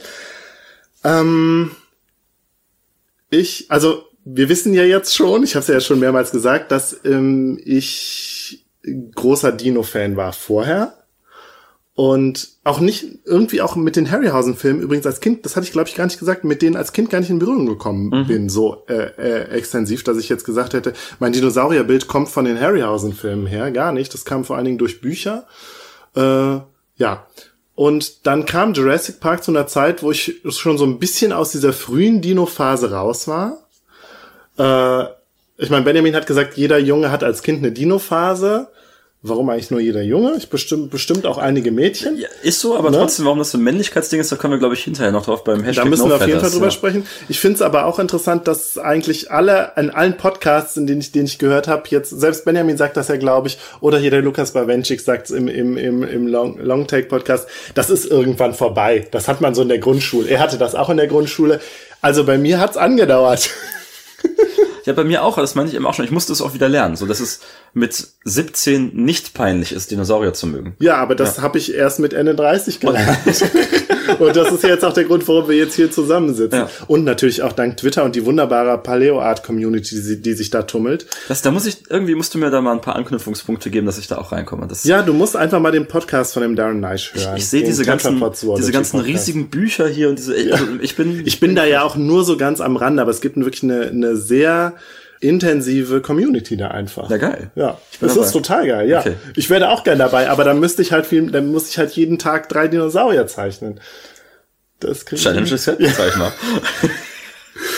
Okay, also wir waren, genau, ich gehe mit 13 in diesen Film und kann danach schlecht schlafen. Ich weiß auch noch, dass ein Klassenkamerad, mit dem ich da war, also wir waren so in einer ganzen Gruppe von Jungs, ich glaube so, ja, dann war ich siebte Klasse oder so, oder weiß ich nicht. Einer ist auch rausgegangen, weil ihm das zu krass Ach, war. krass. Ja. Und ähm, trotzdem hat mich der Film fasziniert, vor allen Dingen, weil die Dinosaurier so lebensecht waren. Das mit dem CGI war damals ja auch über, äh, was ganz Neues und so. Übrigens habe ich das auch gar so für mich war das so eins, so CGI und die Animatronics, das mhm. war halt so ein, das war halt nicht, waren halt nicht mehr die Dinosaurier von den Harryhausen-Filmen. Ja. Das konnte ich schon irgendwie noch so, so, so erkennen. Und das war halt was ganz Besonderes. Also einmal, dass sie realistisch waren, aber dann eben auch, dass sie dem ähm, State of the Art, also in dem Stand der Wissenschaft entsprachen. Mhm. Das fand ich faszinierend. Ich habe mir dann auch dieses Buch gekauft, das Making of. Das, was ich jetzt leider nicht mehr habe, habe mir Tragisch. das auch nie so durchgelesen. Ehrlich gesagt habe ich mir immer nur die Bilder angeguckt, wie ich mir generell die bei den Dinosaurierbüchern eigentlich vor allen Dingen die Bilder angeguckt habe, als die Texte gelesen. Und ähm, ja, aber Jurassic Park hat sich bei mir nie so verfangen. Ich glaube, aufgrund dieses Horroraspekts, der da drin war, auf den ich nicht vorbereitet war, wie du jetzt eben sagtest. Und weil Dinosaurier auch irgendwie ja nicht nur äh, Gruselgestalten waren, sondern auch irgendwie so so glitschig irgendwie. Die waren wieder so, die waren so so schleimig. Ich habe auch irgendwie gedacht, klar, äh, Crichton beschreibt das in, sein, in seinem Roman ja auch und die stinken vor allen Dingen auch immer die Dinosaurier, mhm. wo ich gedacht habe, nee, das sind nicht meine, das sind nicht die Dinosaurier da, aus meinem Safe Sag's ruhig, so. Not my dinosaurs. Not ja. my dinosaurs, ja, aber sie, nein, aber sie, sie waren halt, sie waren halt auf einmal dann diese Monster, die sie für mich, für mich ja nie waren. Für mich waren es immer, für mich war das ja immer so ein Safe Space, so ein, so die angenehmen Dinosaurier, in die ich mich, in so eine, so ein Eskapismus, den, den ich mich auch äh, da begeben konnte den, den mir Jurassic Park überhaupt nicht geboten hat. Du bist halt, manche Leute sind halt mehr so der Barney-Typ. Und ja, nee, solche so so so Quatschdinosaurier fand ich Quatsch, weil ich fand, es mir war es ja schon immer wichtig, dass es alles echt war und real. Okay, einigen uns so. auf Gertie. Gertie the Dinosaur. Na, das kann nee, nein, nein, nein. Ich krieg mal nein, eigentlich zufrieden. Nein, okay. nein, mich ich fand ja gerade diese äh, fantastischen neuen neueren Paleo Art Künstler so toll, dass deren ich mir damals auch erst so bewusst wurde, wen es dann halt so gab, wie zum Beispiel diesen John Gurch, der ja unter anderem auch äh, da, ähm, Inspiration war für die Dinosaurier.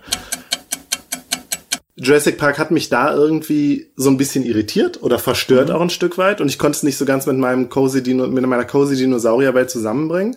Zugleich aber dieser Science-Fiction-Aspekt, das mit dem Bernstein, ja, das fand ich dann doch wiederum faszinierend. Ah ja. Und ähm, aber Jurassic Park hat dann ist bei mir halt nie der Klassiker geworden. Es ist für mich halt nie dieser große eine Film geworden, wie es zum Beispiel dann doch viel eher Alien oder Star Wars wurden. Vielleicht ist das der Altersunterschied zwischen uns. Ich bin, äh, ich bin ein Jahr jünger, nee, ein Jahr älter als Jurassic Park. So, das heißt, für mich war der immer schon auf der Welt. Für ja. mich war immer dieses Horror-Stinken-Ding war für mich immer das Bild von Dinosauriern, mit dem ich aufgewachsen bin. Das macht, glaube ich, total ja. was aus. Und da habe ich ja auch ähm, ähm, hier mit Benjamin und Daniel drüber gesprochen, als wir über Harry Potter gesprochen haben. Mhm. Du musst ja auch letztlich mit Harry Potter aufgewachsen sein. Für dich war das ja was, ja. was es immer schon gab. Ich und für mich war das, was ja. irgendwann dazugekommen Geht ist. so. Ich war ungefähr immer im literarischen Alter. Ja. Äh, Im Alter wie der literarische Harry Potter. So, das heißt, ich habe irgendwie mit mit zehn das erste Buch auf Deutsch gelesen. Als ich elf wurde, kam das zweite raus oder so. Also halt Dabei ist der echt, also der Harry Potter äh, im Universe ist äh, genauso alt wie ich. Bis auf also Stimmt, ein paar ja, Tage, ja. ja. Auch, auch vom Geburtstag her. Wirklich? Ja. Das ist ja cool. Ja, ja. Ähm, genau, ich war so. bei diesem Bernstein, dass mir dieser ah, Science-Fiction-Aspekt so äh, äh, mich interessiert hat. Aber ähm, und da habe ich nochmal überlegt, warum es hat sich äh, Jurassic Park nicht so verfangen wie Star Wars, obwohl er doch mit Dinosauriern zu tun hat. Und ich glaube, es hat wirklich mit diesem, mit diesem äh, äh, Eskapismus-Ding einfach eine Rolle. Also äh, spielt damit zusammen, dass Star Trek und Star Wars und aber halt auch auf eine andere Art und Weise Alien, die entwerfen für mich halt so komplette Welten, mhm. wo es halt viel Background gibt, den man sich dazu erfinden kann und so. Und ich glaube, das hat mich immer total fasziniert. Und das hat mich auch früher schon an den Dinosauriern und an den Dinosaurierbüchern fasziniert, dass es so halt eine komplette Welt war, von der man aber nur so Ausschnitte bekommt. Aber man kann erahnen, es ist eine, es ist eine riesige komplette Welt irgendwie, die auch irgendwie in Bezug zur Realität hat. Ich fand bei Star Trek ja auch immer das Realistische interessant. Und bei Alien mhm. halt auch das Realistische. Bei Star Wars war es nochmal was anderes, aber ich war nie so der große Star Wars-Fan. Aber, aber, da war es dann doch eher so dieser Weltenbau, so das Interessante. Und Jurassic Park hat in dieses, also in dieses ästhetische Bedürfnis, sage ich jetzt mal so, irgendwie nicht reingepasst. Weil es halt letztlich ein Abenteuer-Horrorfilm war. Wenn es da aber nur um Realismus ging, dann ist es der Film, weil das ist so, also mehr Near-Future-Sci-Fi geht ja gar nicht. Ne? Das ist einfach unsere Welt plus Dino. Ja, und deswegen ja. hat er mir ja auch ein Stück weit doch auch gefallen. Okay. Ne? Aber er hat halt irgendwie nicht diesen Stellenwert bekommen, dieses, dieses Universums, mit dem ich mich so identifiziere. Wir kriegen dich heute noch auf vier Sterne. ja, das kann gut sein. Also, äh, ich habe den ja, ich konnte mich ja nicht dran erinnern, wie oft ich den gesehen habe. Einmal ja im Kino und dann vielleicht noch zwei oder dreimal oder als er dann im Fernsehen lief. Und ich habe ihn tatsächlich jetzt äh, Anfang Januar nochmal gesehen. Und äh, das war interessant. Also ich fand ihn gut. Ja. Aber ich fand, er war viel kleiner, als ich in Erinnerung hatte, so insgesamt vom Gefühl mhm. her. Äh, ich fand auch so die, die Sets und so, oder wie sagt man, die Props, sagt man das so? Die, Kommt auf an, was du meinst. Die, ähm, ne, die, die Bauten und so. Das ja, fand okay, ich alles ein bisschen meinst, ja. klein. Das war kleiner und wirkte klappriger. Mhm. Das hatte ich nicht so in Erinnerung. Die Stars sind halt die Dinos, ne? äh, die Dinosaurier fand ich super. Ähm, das mit dem, das CGI sieht immer noch gut aus, weiß ich nicht, Nein, würde ich nicht hundertprozentig sagen. Der T-Rex schon, der Brachiosaurus nicht. Ich wollte sagen, wenn man sie jetzt nochmal erwachsen 2020 mhm. oder so sieht, dann merkt man schon, wo ist Animatronics und wo ist CGI, ne? Relativ klar. Das, das Gar ist so nicht gut gealtert. So klar, wie ich gedacht hätte. Ja, okay. Also man merkt es schon, aber nicht so sehr, dass es wirklich. Okay. Ja, auch nur mit so einem, mit so einem ja. versnobten Filmguckerauge irgendwie ja. halt, ne? Aber an sich, man weiß ja. es halt letztlich auch, wann ist, wann ist Animatronic und wann ist CGI. Ähm, aber ich habe halt einfach gemerkt, gut, ich bin versaut durch die heutigen Blockbuster Science-Fiction-Filme und halt letztlich auch durch die Jurassic World-Filme, die ich ja dann vor kurzem auch tatsächlich mehrmals gesehen habe. Ja, du oh, atmest schon schwer. Ja, ja äh, ja, und dann diesen Film nochmal zu gucken. Ich habe, ich wusste gar nicht, wie lustig oder albern ähm, mhm. an manchen Stellen ist, wie leicht und wie äh, das ist ja auch das voller Gags, also wie viele Gags es da gibt. Ja. ja. genau, das konnte ich dann auch nachvollziehen. Das, was Benjamin äh, auch im, in der Spätfilmformel sagte, Folge sagte, das ist sehr Spielbergig. Mhm, äh, Gerade der Anfang, da habe ich mich so an Indiana Jones erinnert gefühlt, mit beim, dieser Mine, wo die dann da ah, reingehen. Aber, aber beim kompletten Anfang, uh -huh. Raptors ist eher Jaws, ne? Also so dieselbe Formel eigentlich. Ah ja, an Jaws ja. kann ich mich halt nicht so gut erinnern, ja. Aber mhm. ja. Sehr Spielbergig komplett. Ich glaube, Spielberg wollte ja auch einfach, ein, der hat ja selber gesagt, er will Jaws ja. drehen nur auf dem Land, ja. So wie jetzt äh, Kevin Smith sagt, er will Jaws machen, aber in einem Elch. Hat er das wirklich gesagt? Ja, Moose Jaws ist, glaube oh, ich, äh, so für unbestimmte Zukunft angekündigt. Ich habe doch, ich habe diesen Film mit dem mit dem Walross nicht also, gesehen. mach mal, also das nein, das gucke ich mir nicht an. Das, das, ist mir äh, zu eklig. Das ist die True North Trilogie, die musst du kennen, bevor du dann in Moose Jaws gehst. Ja, aber das will ich okay. nicht. Das ist mir zu eklig. Alles klar, war, war auch eklig. ja. Aber die Hauptfiguren sind zwei Podcaster, also ja, ich weiß. Ja, und die haben einen, die haben einen Podcast, der heißt Nazi-Party, ja. aber Nazi not see, also so. die Nicht-See-Party. Ja, okay, weil man sie Nazi ja nicht sieht. Na, na, Nazi-Party, ja. Mhm. ja. Okay, wo waren wir stehen geblieben? Ich weiß nicht mehr. Jetzt habe äh, ich Jaws, aber, das ist der Jaws, genau, Spielberg wollte ähm, einen, ja. genau, Spielberg, genau, ich war, glaube ich, mit meiner Geschichte von Jurassic Park auch schon fertig. Mir ging es eigentlich nur darum, äh, der ist nicht als der groß, das große eine Ding bei mir hängen geblieben, was ich verwunderlich finde, weil ich immer noch Dinosaurier-Fan bin und jetzt auch wieder. Äh, und ähm, bei der Wiedersichtung, genau, bei der Wiedersichtung, ich fand ihn, ich fand ihn amüsant, ich fand ihn auch ein bisschen cheesy. Auf jeden Fall. Und das habe ich aber damals alles gar nicht so wahrgenommen. Ich mein, das fand ich auch krass zu sehen. Ha. Natürlich, klar, als, als halbes Kind äh, sieht man Filme ganz anders natürlich. Und auch in der damaligen Zeit, in den 90ern, habe ich natürlich nur die neuen Schauwerte gesehen. So. Hashtag Schauwerte. Ja. Ja, guck mal, um die Cheesiness geht's doch auch wenn der T-Rex da am Ende steht und es flattert dieses Banner um ihn ja. herum, wo irgendwie drauf steht, uh, When Dinosaurs Ruled the Earth oder so, was ja, ja, auch noch eine Anspielung ist. Geil. Das ist, das ist der Moment, dass ich, Mann. Diese Cheesiness meinte ich gar nicht, sondern tatsächlich auch eher so in der Interaktion äh, zwischen, zwischen Grant und Ellie. Oh ja, das Und so, also das, das meinte ich eher. Und wie, was für eine furchtbare Figur eigentlich der Malcolm ist. Ich hoffe, ich mache mich jetzt nicht bei dir unbeliebt. Ah, doch, aber du meinst, wie immer wieder die, äh, der ist Alice un auch so Ja, das ist doch so. ein Sexist einfach. Das. Das, war mir gar nicht so klar. Also, also der war schon einfach der coole Dude mit seiner ja, Lederjacke. Das, das war so ein bisschen so, das war ein bisschen so ein Proto-Nero irgendwie. Ja, er ist doch auch so eine Figur. Also ich finde auch, ja, ich habe es gestern noch mal gesehen, ich ja. fand auch eher unangenehm dann, ja. Ja. War natürlich, ja. Hm, ja. Jeff Goldblum, ne? Ja, sollen wir denn jetzt mal über, der, ja. über den Science-Fiction-Aspekt sprechen, bevor wir über die Dinosaurier sprechen? Oder? Ja, gerne. Also ja. dann sind wir da auch schon drin. Ja. Ähm, ja. Soll ich? Okay. Ja, fang einfach mal an. Ich, ich möchte mit einem das Zitat von dir anfangen. Ja. Oh. ich höre. Ähm, du hast mal ohr. gesagt, das Geniale an dem Film sei ja, dass er sowohl King Kong als auch Westworld ist, gleichzeitig. Ja. Und ich glaube, jetzt sind wir hier eher auf der Westworld-Seite, ne? Und können es auch so so anfangen daran. Eigentlich beides, du hast recht. Ja, ja, mach mal weiter. Ich weiß nicht so ganz, worauf ähm, du hinaus willst. Ich möchte auf das Thema hinaus, also klassisches Sci-Fi, Wissenschaft, wie gehen wir mit Wissenschaft, wissenschaftlichem Fortschritt um? Also Mhm. der, die Kernszene ist die zwischen Hammond und Malcolm, ne? Wo sie darüber Wo sie beide diskutieren. Genau, wo sie Und das ist im. Buch, ist das ja auch sehr länglich. Im, Buch ist das sehr länglich. Das Buch müssen wir noch mal, ja. ja.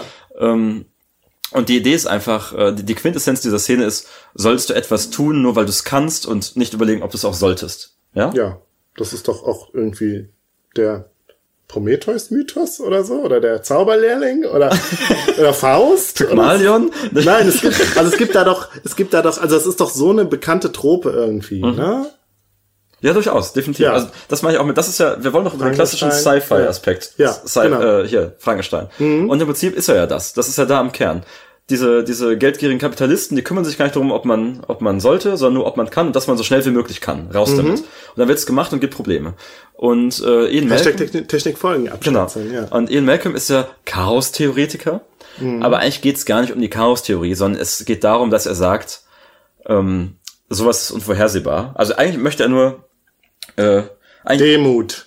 genau, Ja, will Demut vor, Demut. vor der Natur, vor der Schöpfung, Ja. vor so Technik eben. Und eigentlich ist diese, diese ganze Chaos-Theorie nur da, um zu sagen, alles ist unvorhersehbar und es wird irgendwas passieren, sei dir mal Ja. nicht zu sicher. Und ja, Ja, ich fand, in, als ich das Buch jetzt nochmal als Hörbuch gehört hat, fand ich ihn auch bemerkenswert christlich, so durch die so Definitiv, hintenrum. ja. Und das fand ich komisch, weil der geht ja eigentlich so als der große Nihilist und, und äh, äh, äh, Fatalist so.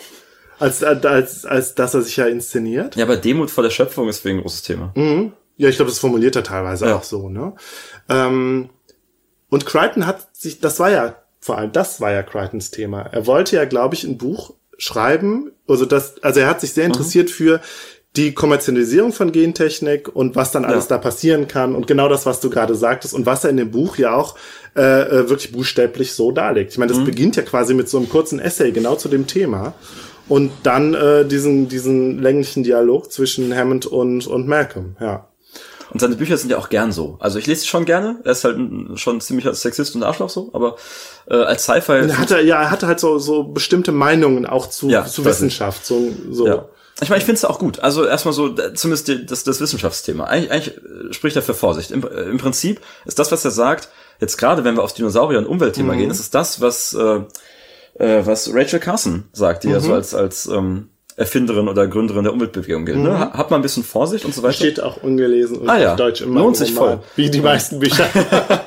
Und dann, also bei, bei Hans Jonas heißt das Umweltethik und bei, bei Aldo Leopold heißt es Landethik. Also irgendwie, Ja. weißt du, eine vorausschauende Form von Ethik müssen wir entwickeln, die Nachhaltigkeit. die Nachhaltigkeit berücksichtigt, die nicht nur auf uns jetzt, nicht nur ganz streng utilitaristisch auf die Menschen, die daran beteiligt sind, Mhm. ähm, zielt, sondern auch auf nachfolgende Generationen, auf die Beständigkeit des Planeten Mhm. als Ressource für uns, aber auch für Artenschutz und so weiter. Und das ist ja im Prinzip die Malcolm-Kern-Aussage so. Höchst aktuell. Genau, das Ja. ist genau, das, Ja. also auch für die 90er, ich meine, okay, Carsten und, und Leopold und so waren, waren früher, Mhm. aber trotzdem, es ist für die 90er auch schon relativ visionär dann, ähm, das so zu bearbeiten, weil das ist ja das Thema, ne? Wenn du diesen Dinosaurier hier in diese Welt setzt, dann passiert was. Und klar, man kann das christlich begründen im Sinne von, ja, Ökologisch, ne? Es ist Ja. le letztlich ist es, ist es ökologische das ist Themen. ein ökologisches ja. Argument, also Ja. Umweltethik halt, Ja, das ist genau ja. das.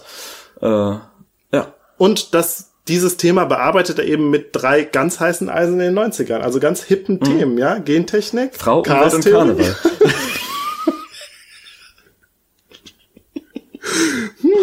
Stimmt das vielleicht sogar?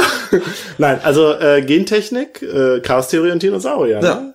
Echt, Und also alles- Zeichen der Zeit durchaus. Ja. Und das finde ich halt das Geniale, dass er schafft, diese drei Themen so äh, zusammenzubinden, dass es was was Neues ergibt. irgendwie. Und das alles in dem Popcorn-Pulp-Gewand von einem Ja. Sommerblockbuster finde Ja. ich großartig. Ja. Und ähm, also einerseits bei den Themen schafft er diesen diesen Mix und dann aber auch bei den Tropen. Also das ist ja, Ja. genau das, was du sagtest. Es ist Westworld, ja, er zitiert sich quasi selber. Das, dessen war er sich auch völlig bewusst. Also er wollte ja ursprünglich, wollte er, glaube ich, was schreiben über einen Studenten, der einen Dinosaurier klont. So tatsächlich so eine äh, Frankenstein-Geschichte. Anfang der 80er hat er sich das schon so überlegt. Und dann hat er das so ein bisschen mit sich hin und her gewälzt, weil er auch nicht auf die, diese Dino-Welle aufspringen wollte, die es in den 80ern halt gab. Ähm, wo, ich glaube, Jurassic Park letztlich der Kombinations- und Endpunkt war, dieser ersten, dieser, ja, dieser ersten großen Dino-Welle im 20. Jahrhundert. Genau, und dann kam aber auf die Idee, ja, äh, dann hat er halt so überlegt, wie soll denn äh, das überhaupt finanziert werden mit dem Klon? Und dann ist er dann doch wieder auf das mit dem Freizeitpark gekommen. Mhm. Und dann konnte er das verbinden mit, seinen, äh, mit seiner Beschäftigung mit der Kommerzialisierung von der Gentechnik. So, und schon hat er da dieses, diese, diese wunderbare Mischung, die sich bei Spielberg dann ja auch wieder in der, in der Mischung darstellt, weil er, Spielberg, nimmt Rückgriff dann halt auf den weißen Hai. Ja. Auch wieder so, so ein Creature-Feature, ja, letztlich. Und während es bei, bei Crichton dann der Rückgriff auf Westworld ist. Ich meine, also Hashtag Technikfolgenabschätzung, ja. das wie du auch sagst, ist sein Thema. Es gibt ja, ja, also es gibt Westworld, es gibt noch diesen anderen Film, wo er auch Regie geführt hat, wo, also es ist eigentlich Westworld, aber die, die, die Nachfolge von Westworld. Nee, Future World ist nicht von ihm. Es gibt noch ah. einen Film, äh, der Antagonist ist Gene Simmons von Stimmt, Kids. da haben wir letztens und, noch drüber ähm, gesprochen. Es ja. gibt irgendwie Haushaltsgeräte, die sich gegen Leute ja. Ist aber derselbe Film auch. Ja. Und das ist so, das ist sein Thema durchaus. Und ja, in einem Crichton-Buch, ich kenne die leider fast alle, sind ähm, ist immer Wir machen so, auch eine Folge ja. über Crichton, das Ach, du bist, da bist du jetzt schon äh, Da sind immer so drei, vier, fünf Seiten Bibliografie drin. Da stehen halt immer dieselben Sachen auch bei ja. diesen Themen so ne auch ja. also die Klassiker dazu äh, dass man doch mal Vorsicht walten lassen soll ah. ja. ja also etwas etwas sehr Deutsches eigentlich ne also Absolut. so diese Technikfolgenabschätzung ist ja eines der deutschesten Wörter und deutschesten Konzepte, ne? so Hashtag German Angst. Ja. Da passt er irgendwie gut rein, ja. ja. Ähm, Science Fiction? Hatten wir schon? Haben wir das jetzt schon hinreichend besprochen? Wir sind grob dabei, also. Ja. Ne? Der Film wurde ja nie wirklich als Science Fiction behandelt. Das finde ich schade, weil es für mich, wie gesagt, der größte Prototyp ist. Ja, ja, und ich, da hatte ich aber gedacht, ja gut, Science Fiction ist, also es gibt eine Definition von Science Fiction, was weiß ich, äh, spekulativ, Wissenschaft und so und daraus Geschichten entspinnen und gucken, was, was passieren kann und so. Aber ich glaube, was dann doch letztlich als Science Fiction verstanden wird, ist so ein, so ein Genre, was sich irgendwie verselbstständigt hat, was mit Raumschiff. bestimmten Pro Raumschiffe, ja. Zukunft, Androiden, Aliens. Ja. So, das wird als Science Fiction verstanden. Und alles, was aber diesem Grund, dieser, diesem, dieser Grunddefinition halt irgendwie entspricht, also das gilt als Wissenschaft, Wissenschaftsthriller. Ja. Was ich auch ein schönes Wort finde eigentlich. Aber, ja, ja. aber schwer auszusprechen. Äh, genau, das war aber das letztlich, was mir bei dem Buch, äh, als ich das Buch nochmal gehört habe, nochmal so aufgefallen ist. Die Dinosaurier sind irgendwie nur Mittel zum Zweck. Und darum geht's gar Tauchen nicht so die im Film später auch relativ wenig auf. ich meine, es gibt noch diese, ähm, diese Floßfahrt, die ja irgendwie ja. nicht im Film gelandet ist. Ja gut, ähm, aber das waren natürlich Spielbergs Überlegungen halt auch, wie ich den, wie er den Film überhaupt stemmen kann ja. oder wie er da überhaupt mit den Effekten das machen kann. Über CGI und die Animatronics und die wie sie das alles gemacht haben, wurde schon hinlänglich in verschiedenen Podcasts gesprochen. Ich hin weiß her, nicht, hin und her. Ja. Ist aber, glaube ich, auch gar nicht unser Thema. Ne? Ich glaube, nee, wenn ich, unsere Notizen angucke, geht es uns beiden eher so um den, um den gesellschaftlichen, soziologischen Impact irgendwie. Ja, ich überlege, wie wir weitermachen. Ich hänge noch ein bisschen, wir ja. können noch bei dem Gespräch gerne. bei Malcolm versus Hammond bleiben. Ja, sehr gerne. Mach, mach einfach mal weiter. Okay, wenn, wenn ich den Film heute gucke, ist Hammond für mich auch immer mehr der Antagonist der ganzen Kiste. Und da, da steckt das, das wird, wird immer wieder diskutiert. ja. ja. Also wir haben äh, äh, im Buch auch noch eher als im Film. Das stimmt. Entschuldige. Äh, nee, alles gut. Also wir waren ja eigentlich noch bei dem Gespräch Malcolm Hammond bei diesem Wissenschaftsaspekt, mhm. ne? Dass er, also Malcolm als Darwinist unter Essentialisten gewissermaßen, der mhm. sagt, life finds a way, ne? Mhm. Und Hammond der davon warnt. Da steckt für mich noch mehr drin und da leiten wir über zu diesem äh, King Kong menschliche Hybris. Aspekt. Ja. Weißt du, was ich meine? Es geht um die gnadenlose Selbstüberschätzung von Hammond, der eben gar nicht daran denkt, dass da irgendwas passieren könnte, sondern macht das vor allem aus kapitalistischen Motiven, aber und das Motiv habe ich als Kind viel mehr gesehen, wo ich mehr auf Hammonds Seite war, das kindliche Staunen. Also das, ja. Ja, das ist ja Spielbergs. Ja, und das, das taucht auch immer wieder in einem Film auf, egal, wenn jemand so ein Dinosaurier ist, einfach, die, die Augen werden groß, man ist im Mason, das ist auch das, wo man sich als Kind... Die Brachiosaurus-Szene. Zum Beispiel, ja. Ja, ja. aber ich finde es interessant, ich habe jetzt, mir sind jetzt zwei Sachen gerade aufgefallen, wo du das sagtest. Ähm, erstmal, du sagst King Kong, und ich war, glaube ich, gedanklich aber immer mehr bei diesem, beim Erschaffen eines Wesens, das äh, ah, okay, Chaos ja. verbreitet und weniger bei äh, beim Vermarkten. Und ich glaube, beim King Kong mhm. geht's ja auch eher um das Vermarkten, klar. Ne, der wird ja. ja. nicht erschaffen, sondern der wird halt nur versucht, wird versucht zu vermarkten und das geht schief. Weißt du, was das ist? Und, das, ja, oder ja. sag erst. Nee, sag du es. Für mich ist das das äh, Thema, das wir aus Star Wars kennen, nämlich Natur gegen Technik. Also du versuchst etwas wie auch immer zu domestizieren ja. oder sogar zu, äh, im Sinne dich darüber zu erheben durch Schöpfungshoheit, ja. ein lang ausgestorbenes Tier, weißt ja. du? Und dann kommt Ian Malcolm und sagt, es wird schiefgehen. Ja. Und das ist dieser Konflikt zwischen äh, Mensch und Natur. Genau, du kannst den Dinosaurier nicht aus dem Dino rauskriegen, so ja. gewissermaßen, ne? Ja. Also ja. Ja, ja aber wir haben ja trotzdem die Frank den Frankenstein da drin. Weil Ja. der, aber es gibt halt keine klare Aber das ist ja die- Frankenstein-Figur. Das ist ja halt dieselbe Geschichte. Ja. Also da, Frankenstein ist vielleicht noch ein bisschen christlicher. Im ja, Sinne von, sollst du dich über die natürliche Ordnung, über die Schöpfungskette... indem du etwas erheben? schaffst, ja, Ja. genau. Ja, Das ist ja auch drin. ja, stimmt. Ja, diese Verbindung habe ich noch gar nicht gesehen, ja. Und es sch schafft halt ein wunderbares Update eben dieses ganzen Mythos Absolut. und des King Kong und des Frankenstein-Mythos und nochmal in so einem neuen Gewand und verknüpft es dann halt eben mit diesem kindlichen Staunen, ja. Okay, ich gebe dir noch die, die ja. Na- Natur gegen Technik-Szenen, um dich zu Ja. überzeugen. Ähm, die kommen ja auch genauso vor. Guck dir mal die beiden großen Kampfszenen oder die beiden großen Spannungsszenen in dem Film an. Sind äh, entweder die Menschen verloren im Dschungel oder die Raptoren verloren in der Großküche. Weißt du, ich meine? Das Mhm. ist einmal äh, Also Spiegelbild. genau Men. Menschen in einer sehr wilden Welt quasi Mhm. und äh, Tiere in einer sehr zivilisierten Welt. Ja, ja. Mm. Hammond ist ja, das hast du ja auch schon gesagt, so eine ambivalente Figur. Er wird ja irgendwie, ich glaube, irgendwo mal bezeichnet als so ein Dark Disney oder so. Auf jeden Fall, ja. Ähm, und er ist ja auch nicht der reine Kapitalist, zumindest nicht im, im Film. Also im Film ist er dann doch eher der, der Staune-Opa, ne? Also der ist ja der, Ja. der, der Schausteller auch Ich irgendwie. finde ihn auch im Buch das- böse. Ja, im Buch ist er böse. Da, da, da äh, hat er ja manchmal so Ausfälle und so. Ähm, ich weiß auch gar nicht, ob der mich so überzeugt als Figur, der Hammond. Ich, also Mhm. ich finde, der taugt nicht so wirklich als Bösewicht. Also er ist ja kein, kein klassischer Bösewicht. Das, das zerstreut Okay, wollte- sich sowieso ja, in, dem, in dem Film. Da gibt's ja nicht den einen. Es gibt den Nedry, der irgendwie so der Verräter ist. Dann gibt's den, den Dr. Wu, der ja letztlich diese Frankenstein-Figur ist. Aber der auch nicht so wirklich in dem Film kommt. Der, Mhm. Der steht auch für kindliches Staunen, nur einmal kurz, ja. ja, in den späteren Filmen taucht er dann, also in Jurassic World Filmen taucht er dann ja auch eher auf, aber da spielt er auch nicht mehr so, Ja. ist er halt keine Frankenstein-Figur, ja. Okay, ich glaube, also wenn du auf unsere schlaue Liste guckst, da habe Ja. ich ja noch zwei kleine Themen, die Ja, ich anhand von zwei ja. Nebenfiguren besprechen Ja, möchte. bitte. Und ich glaube, eine passt gerade ganz gut, ähm, nämlich Dan Snedry. Ja, Ähm, das ist jemand, mit dem sympathisiere ich immer mehr, gewissermaßen. Weißt du, wie ich meine? Ähm, ich finde, weil er zu wenig Geld kriegt von Hammond. Genau, also Ja, für mich etwas wie, natürlich ist es ein riesen Blockbuster irgendwie, der mit viel Geld von einem großen Unternehmen gemacht wurde. Natürlich glaube ich nicht, dass es besonders links- oder kapitalismuskritisch ist, aber diese Facette ist was, die lese ich erst als Erwachsener und heute viel mehr denn je da rein, ne?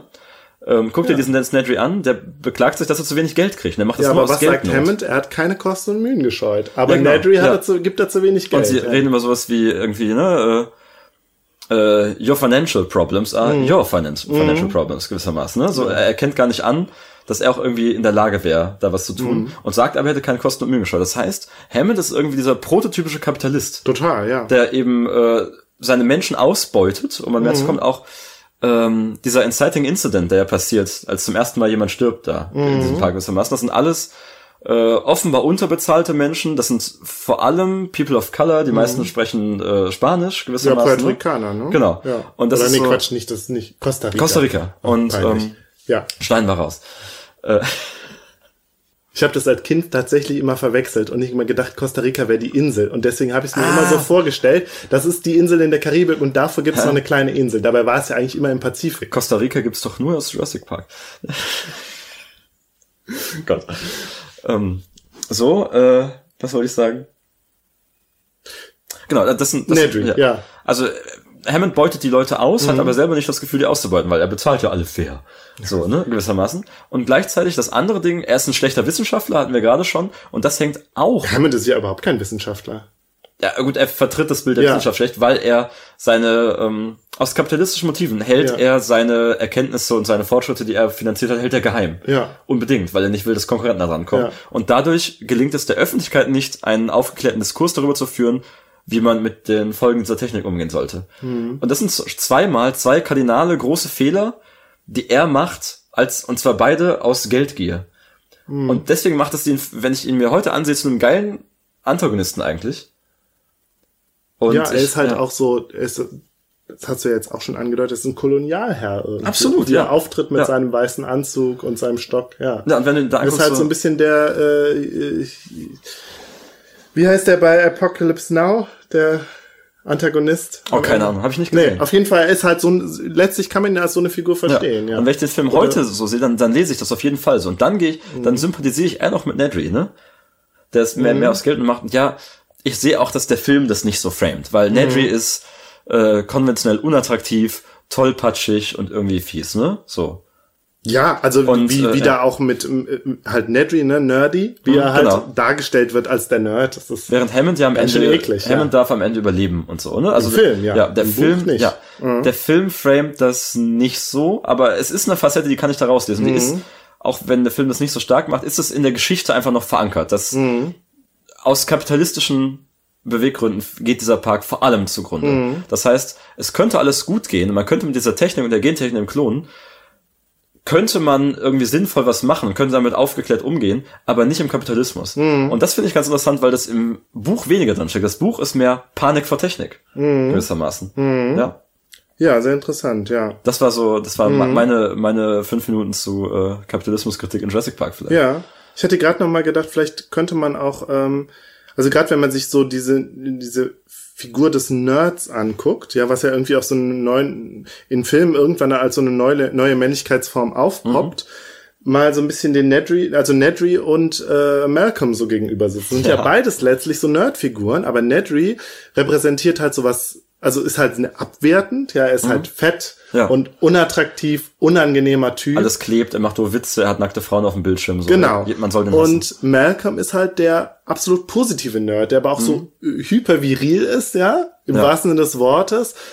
Cool, Lederjacke, abgeklärt und steht über allem so. Also halt, also eine interessante Dichotomie, die da irgendwie auf, also In- in, in einem der, einer der frühen Filme, wo halt, wo es halt, wo halt Nerd, also ich meine, es gab, die Nerdfiguren sind ja bestimmt auch schon vorher in, in Filmen aufgetaucht. Ja, schon ganz lange, aber das ist so, da kommt dieses moderne Nerdbild, das sich dann erst danach wendet, ne? Ja, das, ja, Und guck dir doch mal den, die Samuel L. Jackson Figur an. Wie heißt der nochmal in dem Film? ja. Arnold? Arnold, genau. Ja. Der ist ja auch, also auch computermäßig ist der drauf und der, der verwaltet diese ganze Scheiße. Also der hätte auch das Potenzial, ein Nerd zu sein, aber der ist gut gekleidet, der raucht. So, weißt du, das ist so, du hättest das zu einer Figur machen können. Das hätte Nedry sein können, gewissermaßen, in einem Film aus 2010. Aber, Ja. aber sie entscheiden sich dafür, die beiden als Antagonisten aufzuspielen. Mhm. Das finde ich, was das Nerdbild angeht, interessant.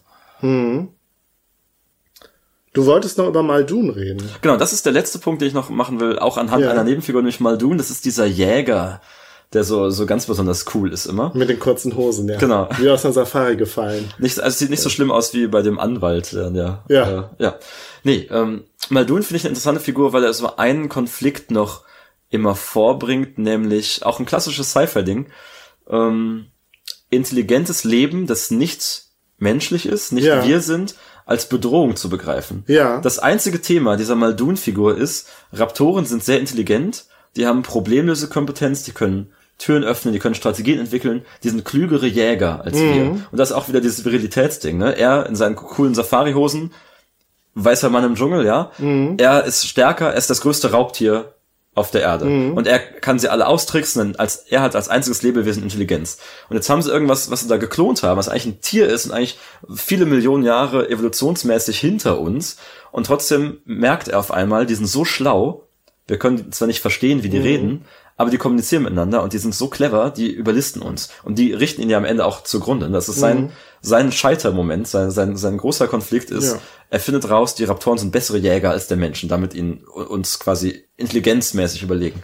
Und das finde ich auch noch einen ganzen Punkt, weil der in Sci-Fi häufig vorkommt, wenn irgendwie, Ja, bei Alien, äh, ne? genau, zum Beispiel, es gibt, äh, Das ist auch ein Bezug, den, den wir ja auch noch ein bisschen stärken wollten zu Alien. Alien sind, äh, also prototypisch sind, sind Alien und Raptoren dasselbe Token gewissermaßen, ne? Ja. Ja.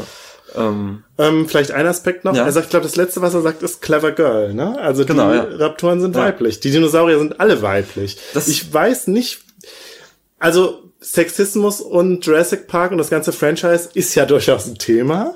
das können wir jetzt gern zu kommen. Ja. Hashtag no feathers. Also, Ja, äh, Noch nee, Okay. nee, da kommen wir ganz am Ende zu, würde ich sagen. ich habe trotzdem ein paar Sachen ja, dazu. Oder, Äh, ja. Passt das denn jetzt schon? Oder? Äh, äh, also- komm du erst mal rein. Ich habe hab auf jeden Fall ein paar Ideen. Ich habe den ja gestern noch mal gesehen, da Ja. noch einiges auf. Ja. Gut, dann würde ich tatsächlich jetzt nochmal in die Paleo-Art reingucken und in das Dinosaurierbild, also nochmal Mhm. so ein bisschen ein Stück zurück. Da muss ich auch nochmal in meine äh, Aufzeichnungen gucken.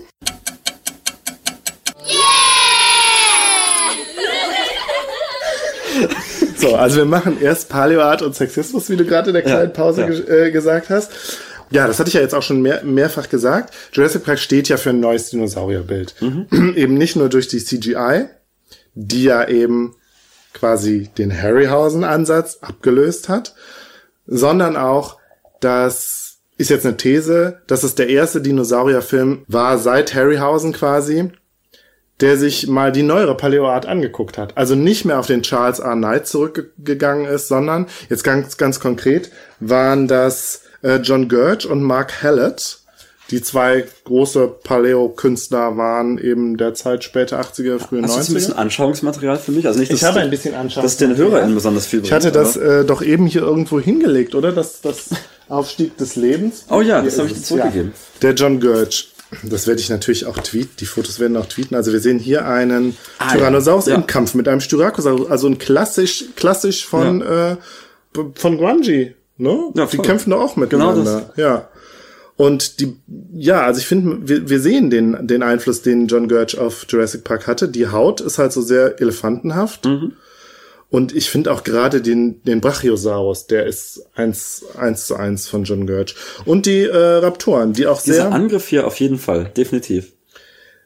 die haben so eine, die sehen, also diese knotige Haut finde ich sehr, äh, Mhm. Sehr, ähm, äh, also da sieht man sehr den, den Jurassic Ja, Park. also immer noch. Also wie sich- federlos, aber halt Genau. sehr, sehr vogelartig irgendwie. Genau, auf jeden Fall, ja. Und halt, äh, diesen Term bringe ich jetzt auch mal ein, Shrink-Wrapped. Das ist so die neuere Paleoart, äh, der ist halt aufgefallen, dass die Dinosaurier, äh, weiß ich nicht, seit den 80ern gern als sehr mager dargestellt wurden. Und sehr hungrig, ja. Genau, ja, sehr mager und sehr hungrig, wo man heute, also wo klar gesagt wurde, die äh, Paleoart-Künstler haben halt einfach die Skelette nachgezeichnet und sind nicht auf die Idee gekommen, dass die vielleicht auch einfach mal irgendwelche Hauthöcker hatten oder die Hälse ein bisschen dicker waren oder es halt Fettpolster gab oder Dieses so. großartige Bild gesehen, wo jemand äh, sich überlegt hat, wie es wäre, wenn Dinosaurier so fett gepolstert wären wie Pinguine. Ja, Quasi, genau. ja das, da muss ich auch dran denken. Vielleicht Ja. war der, vielleicht sah der, Das kommt, glaube ich, aus dem Kontext. vielleicht Ja. sah der T-Rex einfach aus wie so eine riesige Kohlmeise, weißt du, Ja. so ganz rund. Ja, oh, da sind, aber da sind wir schon beim Thema No Feathers. Das wollen wir ja noch, das, da kommen wir erst gleich zu. Da kommen wir ich wollte erst zu. das noch so, noch so ein bisschen Ja, äh, aufrollen. Verzeihung. Ähm, wenn man heute, also mein, als ich als Kind kannte, die berühmten Dinosaurier waren natürlich Tyrannosaurus, Triceratops, Brontosaurus oder Apatosaurus oder wie auch immer. Stegosaurus, habe ich den schon genannt? Nee, So, das waren so Ja. die großen. Plesio vielleicht. Ja, Ja. also es war ja kein richtiger Dinosaurier. Ja, natürlich. Ja. Und ich glaube, wenn du heute Kinder fragst, T-Rex, die sagen auch nicht Mhm. Tyrannosaurus, ich habe Tyrannosaurus gesagt, so nach Jurassic Park sagen alle noch T-Rex, ja. Raptoren. Raptoren. Ja. Und das, also das finde ich so interessant, dass Jurassic Park es tatsächlich gesch geschafft hat, einen neuen Dinosaurier ins kollektive Gedächtnis reinzubringen. Ich kannte den Raptor natürlich als Deinonychus. So Das ist und ja. Der Raptor als Erzählung auch einfach so, genau das, das, das, der ist sehr schnell, der ist sehr flink, die greifen im Team an, die haben Intelligenz, ne? Genau das, ja. Genau. Äh, ich habe äh, ein Buch gelesen von Alexis äh, Dvorsky, äh, Dinosaurier, die Kulturgeschichte. Und er Das ist m, sehr beschreibt so verschiedene ähm, Paradigmen von Dinosauriervorstellungen, Dinosaurierbildern. Und ähm, in den 80ern gab es diesen Shift dann von dem sogenannten schwerfälligen Koloss hin zu dem zu den Informationsvögeln. so beschreibt er das neue Dinosaurierbild, um es auf den Punkt zu bringen. Und da, das hat genau diese Attribute, die du gerade genannt hast. Schnell, klein, äh, gefiedert, vogelartig, ja.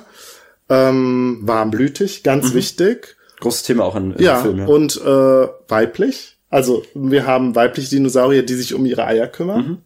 Und äh, Jurassic Park steht genau an dieser Schnittstelle dieses, der, des Wechsels von dem alten zum neuen Bild in der Popkultur. ja. Und da würde ich aber auch behaupten, da hat sich, haben sich Spielberg und Crichton aber auch genau überlegt, was brauche ich, also was nehme ich vom neuen Bild und was behalte ich vom alten Bild, weil es halt einfach so cool und schön ist und gruselig und halt an vieles andockt. Ähm, Nochmal ganz kurz zurück zu diesem Wandel des Dinosaurierbildes. Der, da gibt's auch diesen Begriff der Dinosaur Renaissance. Ist das richtig ausgesprochen? Ich habe davon noch nie gehört. Nein, aber? Renaissance ausges richtig ausgesprochen? Wie was? Renaissance auf Englisch? Ach so, äh, ah, jetzt, jetzt verstehe ich die, Ja. die Wortschöpfung. Dinosaurier-Renaissance. Di Dinosaur, ist das ein Kofferwort? Dinosaurus, Din Di Dinosaur Renaissance? Renaissance. Renaissance? Renaissance? Renaissance? Ich weiß nicht. Okay, also die Dinosaurier-Renaissance, die und also da es gibt es gibt halt eine Figur, der Robert T. Becker oder Bucker, so ein, Ah ja, ein ja. so sehr sehr bärtiger Cowboyhaft auftretender Typ, der halt ja, eigentlich so ein, so ein Phänomen irgendwie der jüngeren Paläontologie war, weil er einer der großen Propagandisten war dieses neuen Dinosaurierbildes, dass Dinosaurier halt schnell, ne, wie ich es halt eben sagt, schnell, flink, äh, befiedert, äh, warmblütig halt ich waren. heute Morgen ja. noch den, den Eintrag zu Jurassic Park in der Dinosaur Filmography mhm. von Mark Berry gelesen, da wird auch immer dieser Becker zitiert. Ja. Genau. Und die, er und äh, sein Kollege oder äh, Kontrahent, der Jack Horner, das sind beides die Paläontologen, die so ein bisschen Pate standen für Jurassic Park, die da auch, glaube ich, ein bisschen beraten haben und so. Und äh, Becker und noch ein anderer Kollege, Ostrom hieß er, glaube ich, die haben den Deinonychus äh, erforscht und festgestellt, okay, dieses Tier kann halt nur schnell gewesen mhm. sein. Es muss gesprungen sein, um überhaupt mit seiner Klaue am, am, am Hinterfuß an die Tiere, an die großen Tiere rangekommen zu sein. Und an dem Deinonychus hat sich tatsächlich dieser, also das war so eines der zentralen äh, Tiere, an dem sich diese Dinosaurier-Renaissance halt äh, äh, vollzogen hat. Dinosaurier-Renaissance deswegen, weil es um 1900 schon mal das Bild von einem flinken Dinosaurier gab, bevor sich dieses Bild vom schwerfälligen Koloss halt so durchgesetzt hat. Es parallel ja. spiegelt so ein bisschen die Entwicklung der Zombie-Filme, ja, fällt mir gerade auch auf. Ne? Interessant, ja. So die, die, die langsamen George Romero-Zombies mhm. hin zu den äh, schnelleren, intelligenteren, blutrünstigen, die wir heute so eher ja. sehen. Auch so ähnliche Zeit, Anfang 2000er mit hier 28 Dings Later. Ja, Dworsky äh, spricht ja. von den modernen Dinosauriern, das waren die schwerfälligen Kolosse und die postmodernen Dinosaurier sind die schnellen. Interessant. Die flinken gewesen. Äh, Crichton nennt sie nicht Deinonychus, sondern Velociraptoren. Velociraptoren mhm. sind verwandt mit Deinonychus, aber waren viel kleiner. Die waren so Tutan groß oder so. Ich weiß auch nicht, vielleicht weil man Velociraptor besser aussprechen kann, weil es sich cooler anhört und weil Raptor ist Raptor, ja, Raptor ist ja der Raub, Raubvogel ja. letztlich. Klingt einfach geiler. So, aber Wobei der der der Truthahn-Vergleich auch in Jurassic Park stattfindet, ne? Der, ja, tatsächlich. Ich glaube, sie sagen auch, der, sie sind ja viel größer, als wir gedacht haben. Ja, irgendwie. Ja. Aber der Raptor ist dann ja schon immer eine halbfiktive Figur gewesen. Das, da sind wir beim, beim Thema Hyperrealismus, ne? Also der Raptor als Erfindung der Popkultur gewissermaßen. Mhm. Ähm, mhm. Und da, das, was du eben schon sagtest, in der Erfindung des Raptoren spielt sehr stark, glaube ich, auch das Alien, also der Xenomorph. Auf jeden Fall. Mit rein.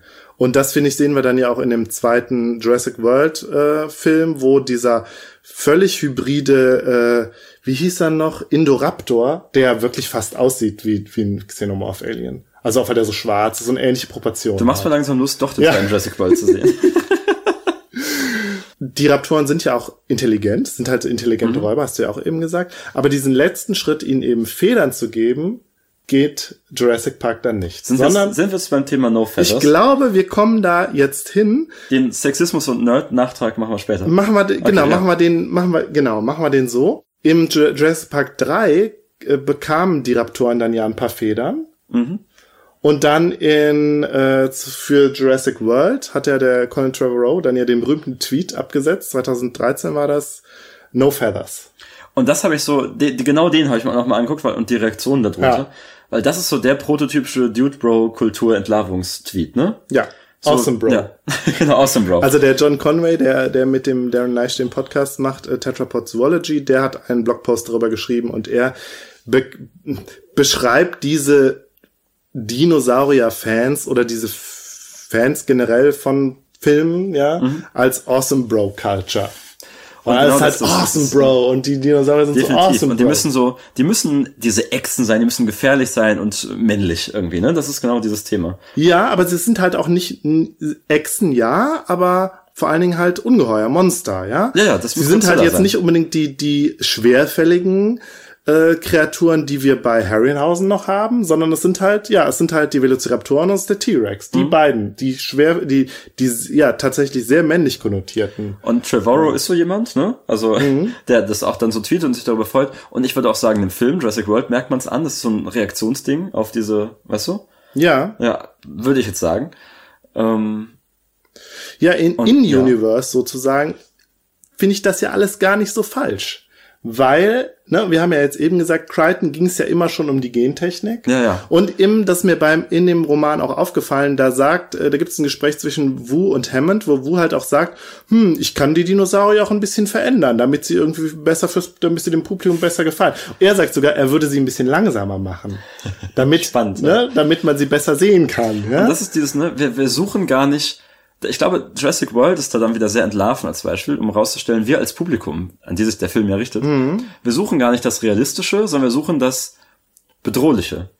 Und auch es gibt diese Szene in Jurassic Park, wo es heißt, irgendwie ja, Kondore zu klonen wäre unproblematisch oder so, ne? Dass wir suchen das Wir suchen das einerseits Monster. das neu ist, ja, darum geht's ja. Äh, Also ich finde, darum geht's ganz klar in Jurassic World und das ähm, haben sich die die Produzenten auch genauso überlegt. Wir einerseits das Neue, aber andererseits auch das immer schon Bekannte. Ne? Also klassisch Kulturindustrie letztlich, was da passiert mit den Dinosauriern. Genau, und so ist es halt Ja. in-Universe. Sie suchen in-Universe das größte und beeindruckendste Monster. Mhm. Aber auch für uns als Zuseher ist es ja so. Wir wollen immer noch einen draufsetzen. Wir wollen Mhm. auch den, den nicht süßen, nicht gefiederten Dinosaurier, sondern wir wollen den großen, bedrohlichen. Und es ist uns eigentlich, also uns, sage ich jetzt, wenn ich Mhm. jetzt da einfach mal einschließe, sind wir gar nicht auf der Suche nach einer wissenschaftlich korrekten Darstellung von Dinosauriern, sondern, sondern die, die wir kennen und die, die irgendwie böse ist und, und ein gutes Filmmonster. Ne? Genau. Und Ja. in der einen Hinsicht sich dann auch immer wieder selbst übertreffen, aber trotzdem eigentlich Ja. immer nur das, dasselbe vom Gleichen. Also das ja. ist das ist das Thema Hyperrealismus. Äh, Wir finden es wir finden es realistischer und glaubwürdiger, je unrealistischer es ist, sondern je näher es an der Idealvorstellung von dem Popkultur-Dino dran ist.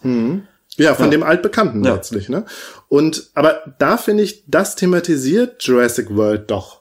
Der erste, der thematisiert das doch genau. Also das, das. Er hätte es gern thematisiert. Hätte- Entschuldigung. ah, okay. Das, Ja. Am Ende löst er sich in genau das auf.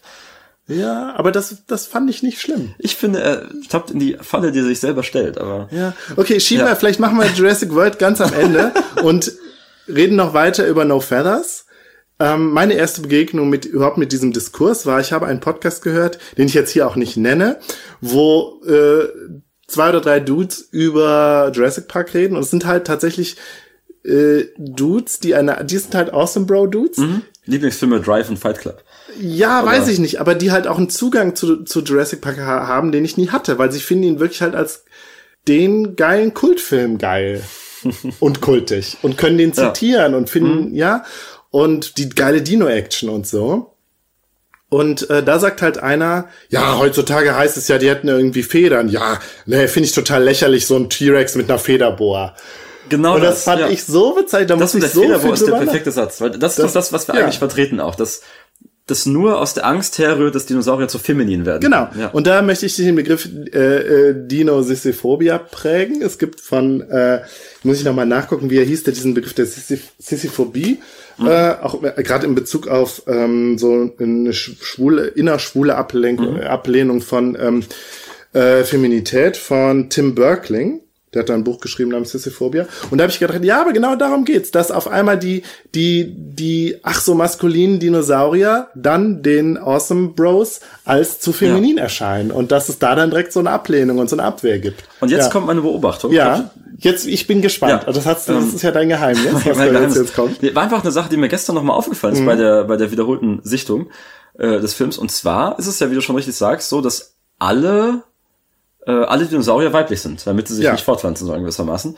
Und das ist auch klar und kein Problem. Bis auf den T-Rex, der so die ultimative Waffe ist, der wird äh, ab der Szene, in dem sie in, in den Autos begegnen, wird er von, ähm, von Alan Grant, wird er einmal als It besprochen und dann nur noch als He. Ach, Ja, und für alle anderen, Geil. für alle anderen Dinosaurier gilt das nicht. Und ich bin jetzt weit davon entfernt, Ja. den, den T-Rex als die Trans-Ikone hier äh, Ja. nach vorne bringen zu wollen. Aber interessant ist, dass für das größte, gefährlichste, für das Raubtier, da funktionieren dann wieder nur männliche Pronomen. Und ich glaube, das, ja, das ist ja. auch so ein entlarvendes Moment dieser, dieser Kultur. Ah, ne? ja. Wir, sind, wir neigen immer dazu, das Monster dann wieder zu vermännlichen. ja, Ja. ja. Interessant. Beziehungsweise die männlichen Figuren tun das übrigens. Aber, ja. Ja. Mir ist ja tatsächlich das immer besonders aufgefallen, auch in der Synchronisation, dass sie immer mit, dass sie immer, dass die Tiere immer als sie bezeichnet werden. So. Beim T-Rex auch, weil das finde ich interessant. Das, da kann, kann Das ich mich nicht dran Film genau erinnern. nicht so. nee, aber, Das ja. war, ne, der kleine flinke Dinosaurier, also andersrum. Im klassischen Rollenspiel Mhm. äh, dürfen Frauen, wenn sie Waffen in die Hand nehmen, Schurkin oder Waldläuferin Mhm. sein, aber Krieger und Paladin sind immer Männer. Und das ist das gleiche Bild. Weißt du, was ich meine? Bei Mhm. Raptoren geht's noch. Die dürfen auch gefährlich sein, aber solange die flink und anmutig sind, ja. Aber der T-Rex, der T-Rex als Monster, das muss ein Mann sein in unserer Kultur. Ja, der Dworski schreibt auch genau darüber, äh, über das Bild des Raptoren als eben weibliches Tier letztlich und was ihm zugeschrieben wird, nämlich auch eher negativ konnotierte, wei- weiblich konnotierte Eigenschaften. Hinterhältig wie eine Schlange. So, in dem Sinne. Und also das ist mir nochmal aufgefallen. Ich hätte es krass gefunden, das irgendwie noch hinterfragt oder thematisiert zu sehen, aber da, da warte ich auch zu viel von einem 90er-Film. Ja, und dann ja. natürlich erst recht nicht mehr in den, in den Jurassic World Filmen, weil da ja, wird klar. genau, da wird die Awesome Bro Kultur mit ihrem inhärenten Sexismus ja total festgetreten. Und, und genau das meine ich. Ja. Dieser Film als Reaktion auf diese Kultur, ja. Ja. Wollen wir denn jetzt noch kurz über Jurassic World reden? Eigentlich über den ersten gleich. Jetzt passt es schon nicht mehr. Ich wollte okay, ja das ganze, ich wollte das, die ganze Sexismusdebatte ah, ja. äh, in Jurassic Park wollte ich aufmachen mit einem Thema, das an unsere Nerd-Diskussion okay, Dann bitte weiter. Und mir ja. ist auch aufgefallen, ich habe auch noch was vergessen zum No Feathers okay, Thema. Ja. Dann machen wir jetzt durcheinander. Also Crichton ist ja schon, also seine Frauenfiguren schwierig. So ja, auch, ne? Immer das, in, da ist er bekannt. Auch in für, Sphere ja. zum Beispiel, der Roman Der Unterwasserspiel, den ich auch mhm. sehr gern mag, ist ja auch so, alle ernstzunehmenden Wissenschaftler, Anführungszeichen, ne, sind Männer und die eine Verhaltensbiologin ist dann eine Frau. So, so mhm. sind seine Romane immer aufgebaut. Und wenn ich jetzt, also wenn ich das Buch Jurassic Park nochmal lese, ist schon auffällig, dass halt äh, die zwei weiblichen Figuren, die es gibt, halt auch maximal inkompetent und ätzend dargestellt sind. So, ne? Also Alice Settler ist dann noch ein bisschen inkompetenter und macht weniger. Und auch vor allem fällt es dir auf bei den beiden Enkelkindern. Mhm. Ne? Also beide Eigenschaften, die die, die die Kinder haben, sind im Buch auf die männliche Figur, auf Timmy. Das stimmt. Er Dinosaurier-Fan und, und Computer-Nerd. Computer-Nerd, ja. Und ähm, deswegen finde ich es so spannend, dass äh, sie das für die für die Verfilmung aufgeweicht haben. Da sind wir wieder beim Thema, wer darf eigentlich Nerd sein? Wird der Nerd cool dargestellt? Finde ich auch total interessant, dass ich gar nicht auf die Idee gekommen bin, dass wir noch eine dritte Nerdfigur in dem Film haben. Ich wollte es mir jetzt hierfür aufheben. Ja. Ich habe es eben ja. nicht gesagt, weil das, ja. das ist jetzt auch so der, gewissermaßen der Punkt. Es kommt auch gar nicht so viel vor, aber sie wird ja auch schon ich meine, sie ist eine coole Figur, Lex, ne? Mhm. Aber sie geht dann schon von der vom Framing im Film her ein bisschen in die in die Nedry Richtung, Nedry Richtung. Weil sie mhm. doch als, es wird immer als Makel an ihr klassifiziert. Klar darf sie damit am Ende den Tag retten, in dieser einen Szene.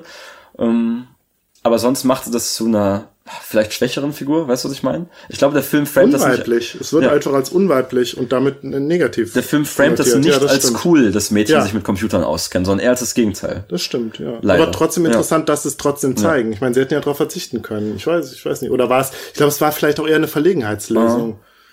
Und also Buch versus ja. Film, ich weiß nicht, ob ich diese Entscheidung Crichton zutraue, obwohl ich sie cool finde, auch nicht dem David Cope, der der dann, also das ist der der Drehbuchautor von äh, Spider-Man und Mission Impossible, glaube ich. Also, dass sie überhaupt äh, Junge und Mädchen äh, geändert haben, lag, mhm. glaube ich, daran, dass Spielberg dem Jungen, dem Schauspieler von dem Jungen versprochen hat, für ihn, ihn mal irgendwo in eine Rolle einzusetzen. Oh Mann. Ja. Das ist, das erinnert mich wieder zu sehr an Star Wars. Oder ihn halt einfach als für so einen guten Darsteller gehalten mhm. hat, dass er gesagt hat, mit dem möchte ich mal einen Film drehen. Und dass er dann aber zu jung war, um äh, den älteren der beiden ah. Kinder zu spielen. Und dann hat man gesagt, ja, dann machen wir das Mädchen halt älter.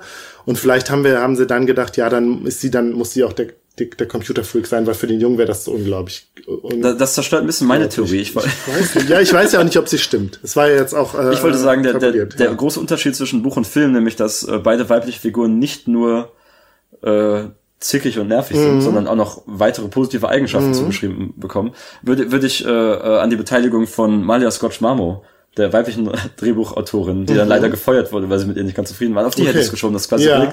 Es wird immer, man findet das nicht raus, aber es, es wird immer gesagt, wenn es um die Entstehungsgeschichte des Films geht, dass es Relikte aus ihrem Drehbuchentwurf mhm. gibt, die es geschafft haben, aber mhm. eigentlich waren sie mit ihr nicht zufrieden. Mhm. Ich hätte, hatte immer, hätte immer behauptet, das dass... kann äh, sein, ich weiß es nicht. Dass, also die, sowohl, das, das, dieser Aspekt kenne ich auch Sowohl die, die coole Film Alice Settler als auch die coole Film Lex äh, quasi ihr, ihr Vermächtnis sind. Aber das ist, das ist reine Spekulation. Ja, aber die Alice Settler ist schon cool. Die auch ist im Film richtig cool. Die kriegt nicht so viel zu tun, aber mehr im Buch mehr als im Buch und äh, auch irgendwie eine coole, eine, also eine eigenständig handelnde Frauenfigur. So. Ja, ob, ja. wobei es mich im Gegensatz zum Buch genervt hat, dass sie ja eigentlich die ganze Zeit nur will, mit, mit Grant Kinder will.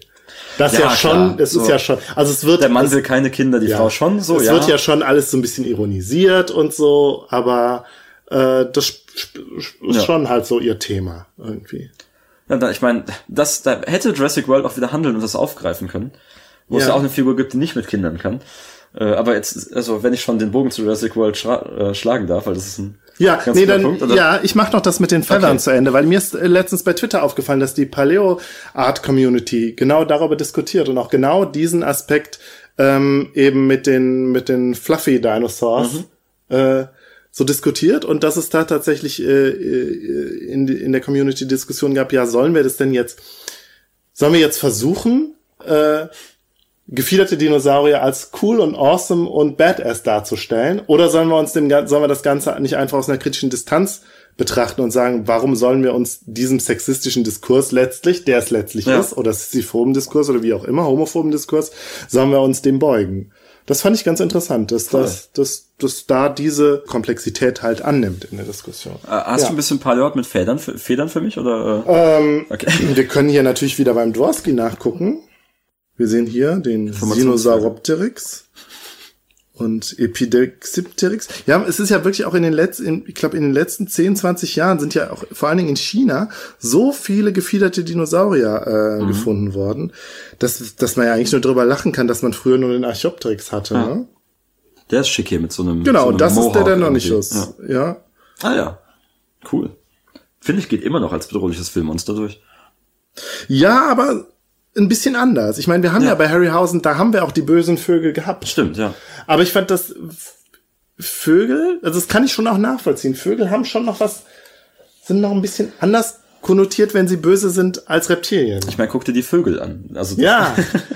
ja, aber halt auch so ein Phorus Racus oder so ein, so ein Vogelrock oder so, Mhm. die sind, ehrlich gesagt, finde ich sie immer noch ein bisschen böser als die Reptilien. Weil Reptilien wirken für mich schon immer noch ein bisschen dümmer und Vögel sind hinterhältiger. Vielleicht auch, weil man einfach man weiß, dass Raben irgendwie Nüsse zerknacken so. Ja, oder man weiß, dass äh, Schw- Schwäne und Gänse böse sind, oder man weiß, äh, dass Straußen ganz schön gefährlich ja. sein können. Ich wurde mal von einem Emo gebissen. Oh, ich Ja, glaube, das war hast du mal erzählt. Ja, Ist aber auch egal. Der war Ich sehr hab, gefährlich. Als ich im Kindergarten war, das hatte ich glaube ich auch erzählt, äh, hatte eine äh, Freundin aus meinem Kindergarten hatte mal einen Arm in Gips oder so ein, Ah, so ein und dann dann wo hat sie erzählt, sie wurde von einem Schwan gebissen und das habe ich nicht geglaubt. Schwäne, ich habe einmal einen Schwan, jemanden gesehen, der einen Schwan provoziert hat und der Schwan ging auf den los. Meine Ja. Fresse. Also die, ja. Vor allen Dingen, wenn die halt brüten, ne?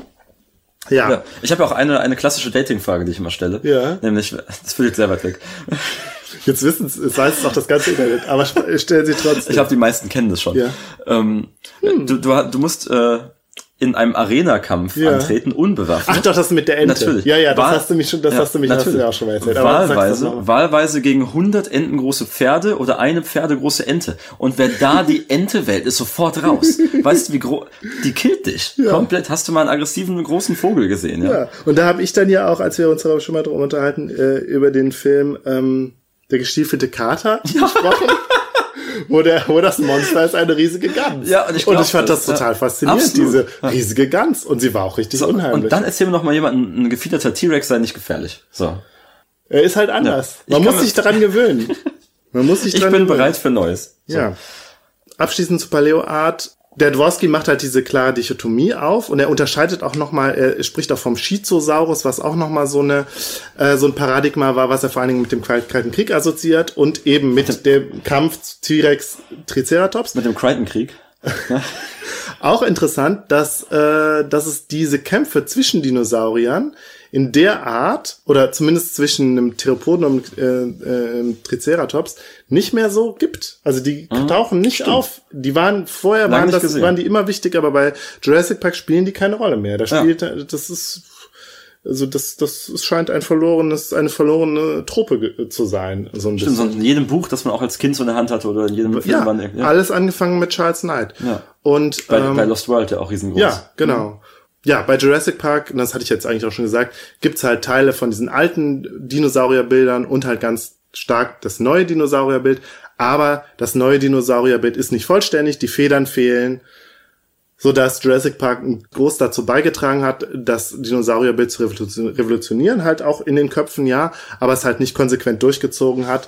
Und ich glaube, das nimmt die Paleo-Community Jurassic Park so ein bisschen übel. So, zu vor kann allem dem Jurassic World, der sich ja ganz bewusst Der ja von, auch, von, ja. auch von dem Anspruch, wissenschaftlich korrekt zu sein, abkoppelt. Und das halt da halt auch kein Interesse mehr dran hat. Ich meine, ich verlange von keinem Film, dass er wissenschaftlich korrekt ist, sondern, ne, also, ich kann auch mit, hatten wir vorhin schon, mit einer Adaption der Perseus-Geschichte leben, an dem am Ende äh, Release the Kraken passiert, ja? ja, aber Äh. der erste Jurassic Park hatte diesen, also hatte diesen Nimbus des wissenschaftlich Absolut, ja. korrekten. Ja. Ja. Und das hatten man die neuen Filme nicht mehr. Die verschenken eh eine Menge Potenzial und da Ja. sind wir schon fast Sind wir jetzt Überleiten. da, oder? Ähm, Was, Wenn du möchtest. ja, also ich kenne ja. ja. nur- ich kenne ja nur den ersten Jurassic Ja. World. Der hatte eine Menge Potenzial. Ich habe mich sehr auf den gefreut. Ich war auch im Kino am äh, 11. Juni 2015, als der in Deutschland rauskam. Ich habe den nicht im Kino gesehen. Wirklich? Ja, Ja, ich habe mich ja sogar, das ist ja sogar eine, eine Geschichte, die ich immer erzähle. Ich habe mich mit meinem langjährigen besten Freund, den ich inzwischen als meinen Erzfeind bezeichne, Ja. äh, war ich da zusammen im Kino und ähm, das war der Tag, an dem wir uns zerstritten haben. Ein bisschen auch über diesen Film. Ich habe Ja. uns in der Straße mal angeschrien quasi und seitdem haben wir nicht gesprochen. Ähm, Hört er uns jetzt? Ich glaube nicht, keine Okay. Ahnung. Also, Aber- nein, das ist auch alles überzeichnet dargestellt. Ja. Also Erzfeind ist ein starkes Wort Ja. und so. Und wir reden auch noch miteinander, aber Ja. es war nicht der Film Jurassic World selber, es brodelte schon eine ganze Menge, Ja. aber der hat gereicht als Aufhänger, um irgendwie so ganz viel zum Kochen zu bringen. Kannst du denn Und, äh, erzählen, worum es in eurem Streit ging oder was deine Punkte letztlich waren? Oder Ich glaube, der Ist das- Auslöser ja. anhand des, also anhand, was wir persönlich, äh, was Ja, uns da getrennt das- hat, das sind, bleibt raus, ja. das, das sind Ja. große Sachen und viele, aber der Auslöser war eben wirklich Jurassic World. Es war an dem Tag ich in Stimmung aufgeheizt irgendwie zwischen uns und äh, wa- was mir, was mich so völlig fertig gemacht hat, war eben ein Satz, den er sagte, sofort, als wir aus dem Kino kamen, nämlich, das ist endlich mal wieder ein Film, der das Bild der Ehe in ein richtiges Licht rückt. oh, Und das ist so schön, dass äh, mein, das habe ich meinem neuen Mitbewohner, dem Tobi, habe ich das erzählt und äh, der sagt das jetzt nach jedem Film, den er sieht. Und das, Ja, das ma- ist manchmal aber- passt das besser, manchmal das schlechter. ist aber krass, weil ich meine, das ist ja in dem Film ja durchaus so. Aber Neulich haben wir Gone Girl gesehen. Na okay. aber ich finde es Ja. krass, dass er das bei dem Film so vor hervorhebt, dass ihm das, dass das das erste ist, was er dazu genau. Jetzt, sagt. Das ist die Überleitung, Ja. was ich eben meinte. Genau, Ja. das ist der Fehler. Das hätte Jurassic World besser machen können im Vergleich zu Jurassic Park, weil eben nicht ein Mann, der immer keine Kinder will, weil Männer das Mhm. nicht wollen, und eine Frau, die immer eine Familie will, weil Frauen das wollen, sondern wir haben eigentlich eine Hauptfigur, die von Bryce Dallas Howard gespielt wird, die gar nicht so der Familienmensch ist. Die ist eher für ihre Arbeit da und die muss irgendwie auf ihre beiden Neffen sind das, glaube ich, au- aufpassen oder so. Ja, sie ist letztlich ein Update der, der also was Hammond, Hammond war der Kapitalist, der alte Kapitalist und sie ist Ja. letztlich die neue Kapitalistin, die Managerin. Und sie hätte Ja. eine gute Kompromissfigur da sein können, auch dieses Alan Grant-Problem wieder aufzulösen, weil der ist ja eine gute Figur, weil er keine Kinder mag, aber trotzdem weiß, im Ernstfall rettet er die Kinder Mhm. vor dem T-Rex, so vor dem schlimmsten Saurier. Und schon haben wir sympathisieren wir mit Mhm. ihm. Das ist ja die Magie an der Alan Grant-Figur. Und sie hätte ein Kommentar oder eine Weiterführung auch davon sein können, ist es aber nicht. Sondern was passiert? Sie trifft einen Typen, das ist so ein, ne, Chris Pratt, so ein geiler Umweltbursche, der kann gut Mhm. mit Tieren, der geht gern raus und dann nimmt er, Der geht gern raus, ja. ja, Ja. und das ist so ein Naturbursche und der weiß auch, wie man mit Kindern kann. Der, es sind ja auch, auch zwei Jungs natürlich, die wollen auch gerne raus, wollen gerne Abenteuer spielen. Ich, die beiden Kinderfiguren fand ich übrigens furchtbar. Ich auch. Also Und vor genau allen Dingen das, der ja. Kleine hat, also manchmal Ja. hat der so Sprüche gebracht, wo ich gedacht habe, das ist so schlecht geschrieben, es ist so Und unglaublich ist auch ein bisschen. Sprechrohr dieser Awesome Bro Kultur. Jedenfalls, äh, genau das passiert dann. Und dieser Mann zeigt ihr, wie man das geil macht, wie man mit Kindern rausgeht und sowas. Und dann müssen sie natürlich Ja, sofort heiraten und stehen am Ende weißen ja Licht. total toll und Ja. sagen doch auch sowieso, äh, dürfen wir jetzt bei dir bleiben und dann fühlt sich Bryce Ja, genau. Howard ja erst noch, Ja. äh, Howard erst noch angesprochen. Ja, furchtbar. Ja. Schrecklich. Und das ist für mich der allergrößte Fehler an Jurassic Mhm. World. Ganz, also vor allem sein Handling von, von Geschlechterrollen. Das geht in Ja. mehr Facetten noch. Wobei ich gedacht hätte, sie ist ja, erst ist sie ja die Kapitalistin und dann wird sie zur, Fam zur Fam Familienmensch Ja, sozusagen. weil, die, weil Frauen hinter das Bett und in den Kochtopf genau. gehören. Ne? Ich habe So. halt nur gedacht, äh, immerhin haben sie es nicht gemacht und sie ist nicht die Forscherin, die sich von der Forschung abwendet, um Mutter zu werden. Das immerhin haben sie das nicht, besser. gemacht. Das macht trotzdem, allein wie hinterher diese quasi Liebesszene zwischen denen geframed ist, das ist furchtbar. Also das ist wirklich, das kann ich nicht ertragen. Auch vor allem nicht 2015. So. Das, Ja. Ich, mich- ich stimme dir da völlig, Das ist für mich der größte, zu. der größte Ja. Rückschritt nach Jurassic Park, den man hätte machen können. Und das, ist nicht der halt Film, auch so, also da habe ich halt auch gedacht, das ist auch nicht mehr zeitgemäß. das Gegenteil. Und da ja. habe ich aber eher, dann, dann war der Gedanke, ja, aber das ist anscheinend so egal gewesen, weil äh, die Macher des Films wussten, wir holen hier die Austin Bros und wir Ja. sprechen nur die Austin Bros ein. Also alle Fragen von, weiß ich nicht, Emanzipation und Diversity sind uns völlig egal, weil die sind auch unserer, sind auch unseren äh, Zuschauern egal. Genau, äh, genau. Und ich sehe, was es hätte sein können. Ich sehe auch, dass es theoretisch ein emanzipatorischer Akt sein kann, zu sagen, die Frau ist so tough, die kann auf Stöckelschuhen durch den Dschungel Mhm. laufen, ne? Aber das ist es nicht, was passiert. Der Film framet es halt als, sie ist so unaufmerksam, so wenig Naturbursche, dass sie sogar dann ihre Schuhe anbehält.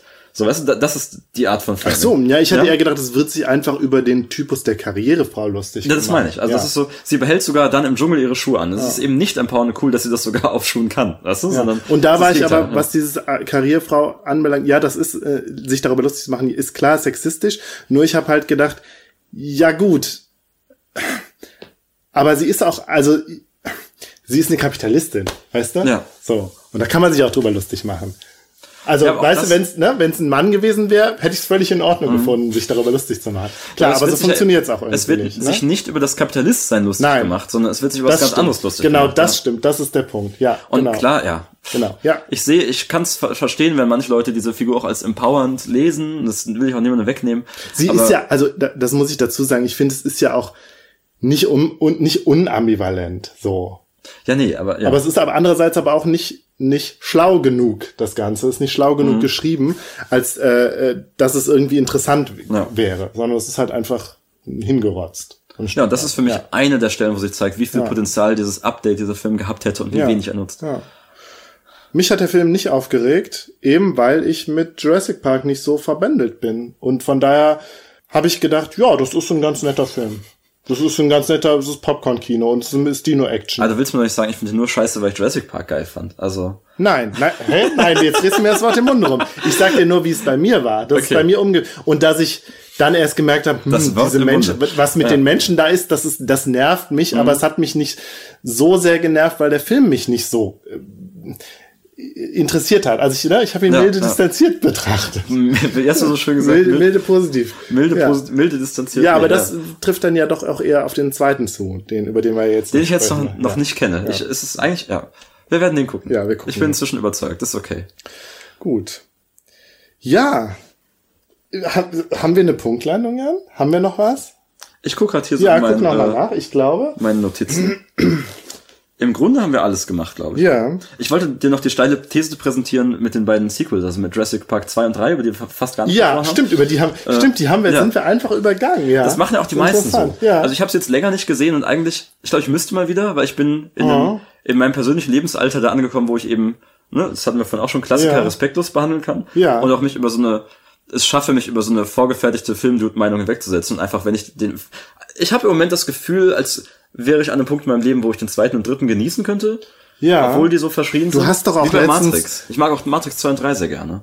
Du hast doch auch letztens ähm, äh, dich sehr stark gemacht für äh, Aliens vs. Predator. Alien vs. Predator ist vielleicht mein Predator. Lieblings- Predator. ähm, Ja. Avengers, ja. Das ist vielleicht mein Lieblingsfilm. Ich lieb den. Ja, sowas. Und auch, also die, die, ähm, äh, die Resident Evil Filmreihe ist mir auch sehr nah. Ja. Und irgendwie, also ja, ich komme da an, wo ich jetzt gerade entdecke, so, so Sachen, die, von denen ich mich immer distanziere. Aber was, was ist es, was du an diesen Pulp-Klassikern gut findest? Kannst du das, oder für das jetzt soweit? Das ist ganz unterschiedlich. Ja. Also das ist was, äh, äh, ich glaube, einige dieser Elemente könnte, könnte Jurassic Park 3 für mich haben. Also, ja. Mit dem furchtbaren Sp Spino Spinosaurus. Den ich, ja, gar- ich glaube, heute könnte Ja. ich den wertschätzen. Heute finde ich den, glaube ich, ich guck mal, ich kann es jetzt nicht abschließend sagen, ich habe es Ja. noch nicht nochmal gesehen. Den habe ich mit Benjamin zusammen im Kino gesehen, tatsächlich. In Leverkusen im Multiplex im Sommer 2002 Wenn meine Erinnerung so genau wäre. oder Okay. 2001. Scheiße. Aber ich kann mich nicht an den zweiten äh, dran erinnern, wann ich den zweiten gesehen habe. Ich glaube, aber ich habe ihn ja häufiger gesehen als den ersten, meine ich. Und ich war da auch schon älter und war ein bisschen, hatte, also habe mich nicht gegruselt, fand einfach nur die, Mhm. die Dinos toll. Und ich mochte auch den T-Rex in San Diego. Ich fand das, Das, super. das fand ich als Jugendlicher immer beschissen. So, das fand ich ganz schlimm. Das sollte man nicht machen. Ja. Interessant. Das macht's ich, kannte Go ich kannte Godzilla nicht. Also, Ach, krass, ja. Und also ich wusste, was Godzilla ist, aber ich hatte keinen einzigen Godzilla-Film. Jetzt kommt endlich meine steile Ja. These, die ich vorhin präsentieren Ja, wollte bitte. schon. Ähm, ich gehe wieder auf das Zitat von dir zurück, das mich offenbar sehr beeindruckt hat. Das sagt, äh, Jurassic Park ist King Kong und Westworld gleichzeitig. Ja. Und ich glaube, das Bemerkenswerte an Jurassic Park 2 und 3 ist, dass sie das verschärfen. Jurassic Park 2 ist viel mehr King Kong und Jurassic Park 3 ist viel mehr Westworld. Jurassic Park 3 ist viel mehr Westworld. Weil sie, weil es da nur darum geht, äh, in dem Park gefangen zu sein und gegen die fehlgelaufene Attraktion zu kämpfen. Ja. Während Jurassic Park 2 ist, wir bringen es in die Zivilisation und das Monster geht zwischen Hochhäusern um. Ja. Und das ist irgendwie, also, ich musste echt noch mal gucken, aber für mich Ja. war es so, so ein Aha-Effekt zu merken, die beiden Elemente, die im ersten Teil total ausgewogen sind, sind im zweiten und dritten unausgewogen. Das will ich jetzt gar nicht positiv oder negativ konnotieren. Aber es geht viel mehr in eine Richtung, Mhm. nur eine der beiden Geschichten zu erzählen. Ja, aber das Freizeitpark-Thema spielt im dritten ja keine Rolle mehr. Das ist ja einfach nur so ein Abandoned Place irgendwie.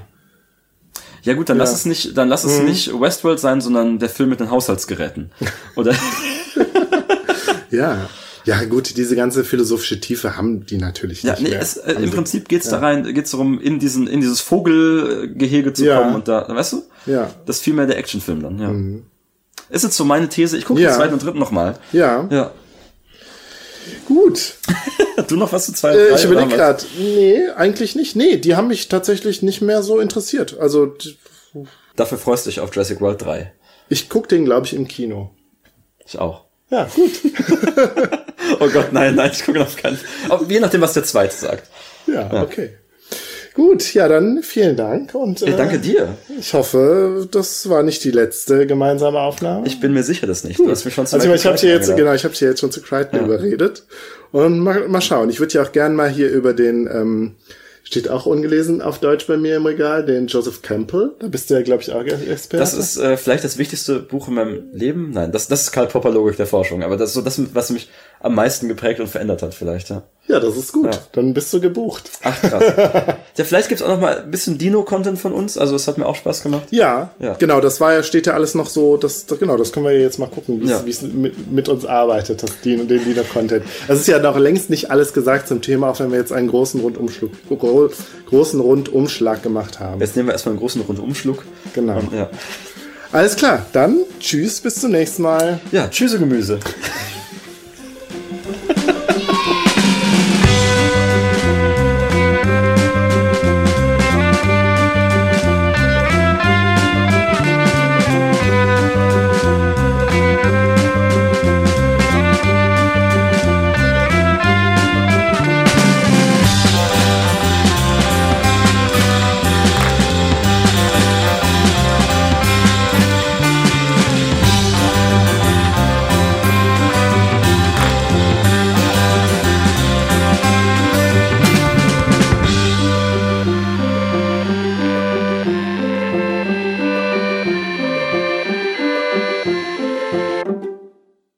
Dieser Podcast ist Teil des Podcast-Netzwerks dbpdw. Die besten Podcasts der Welt.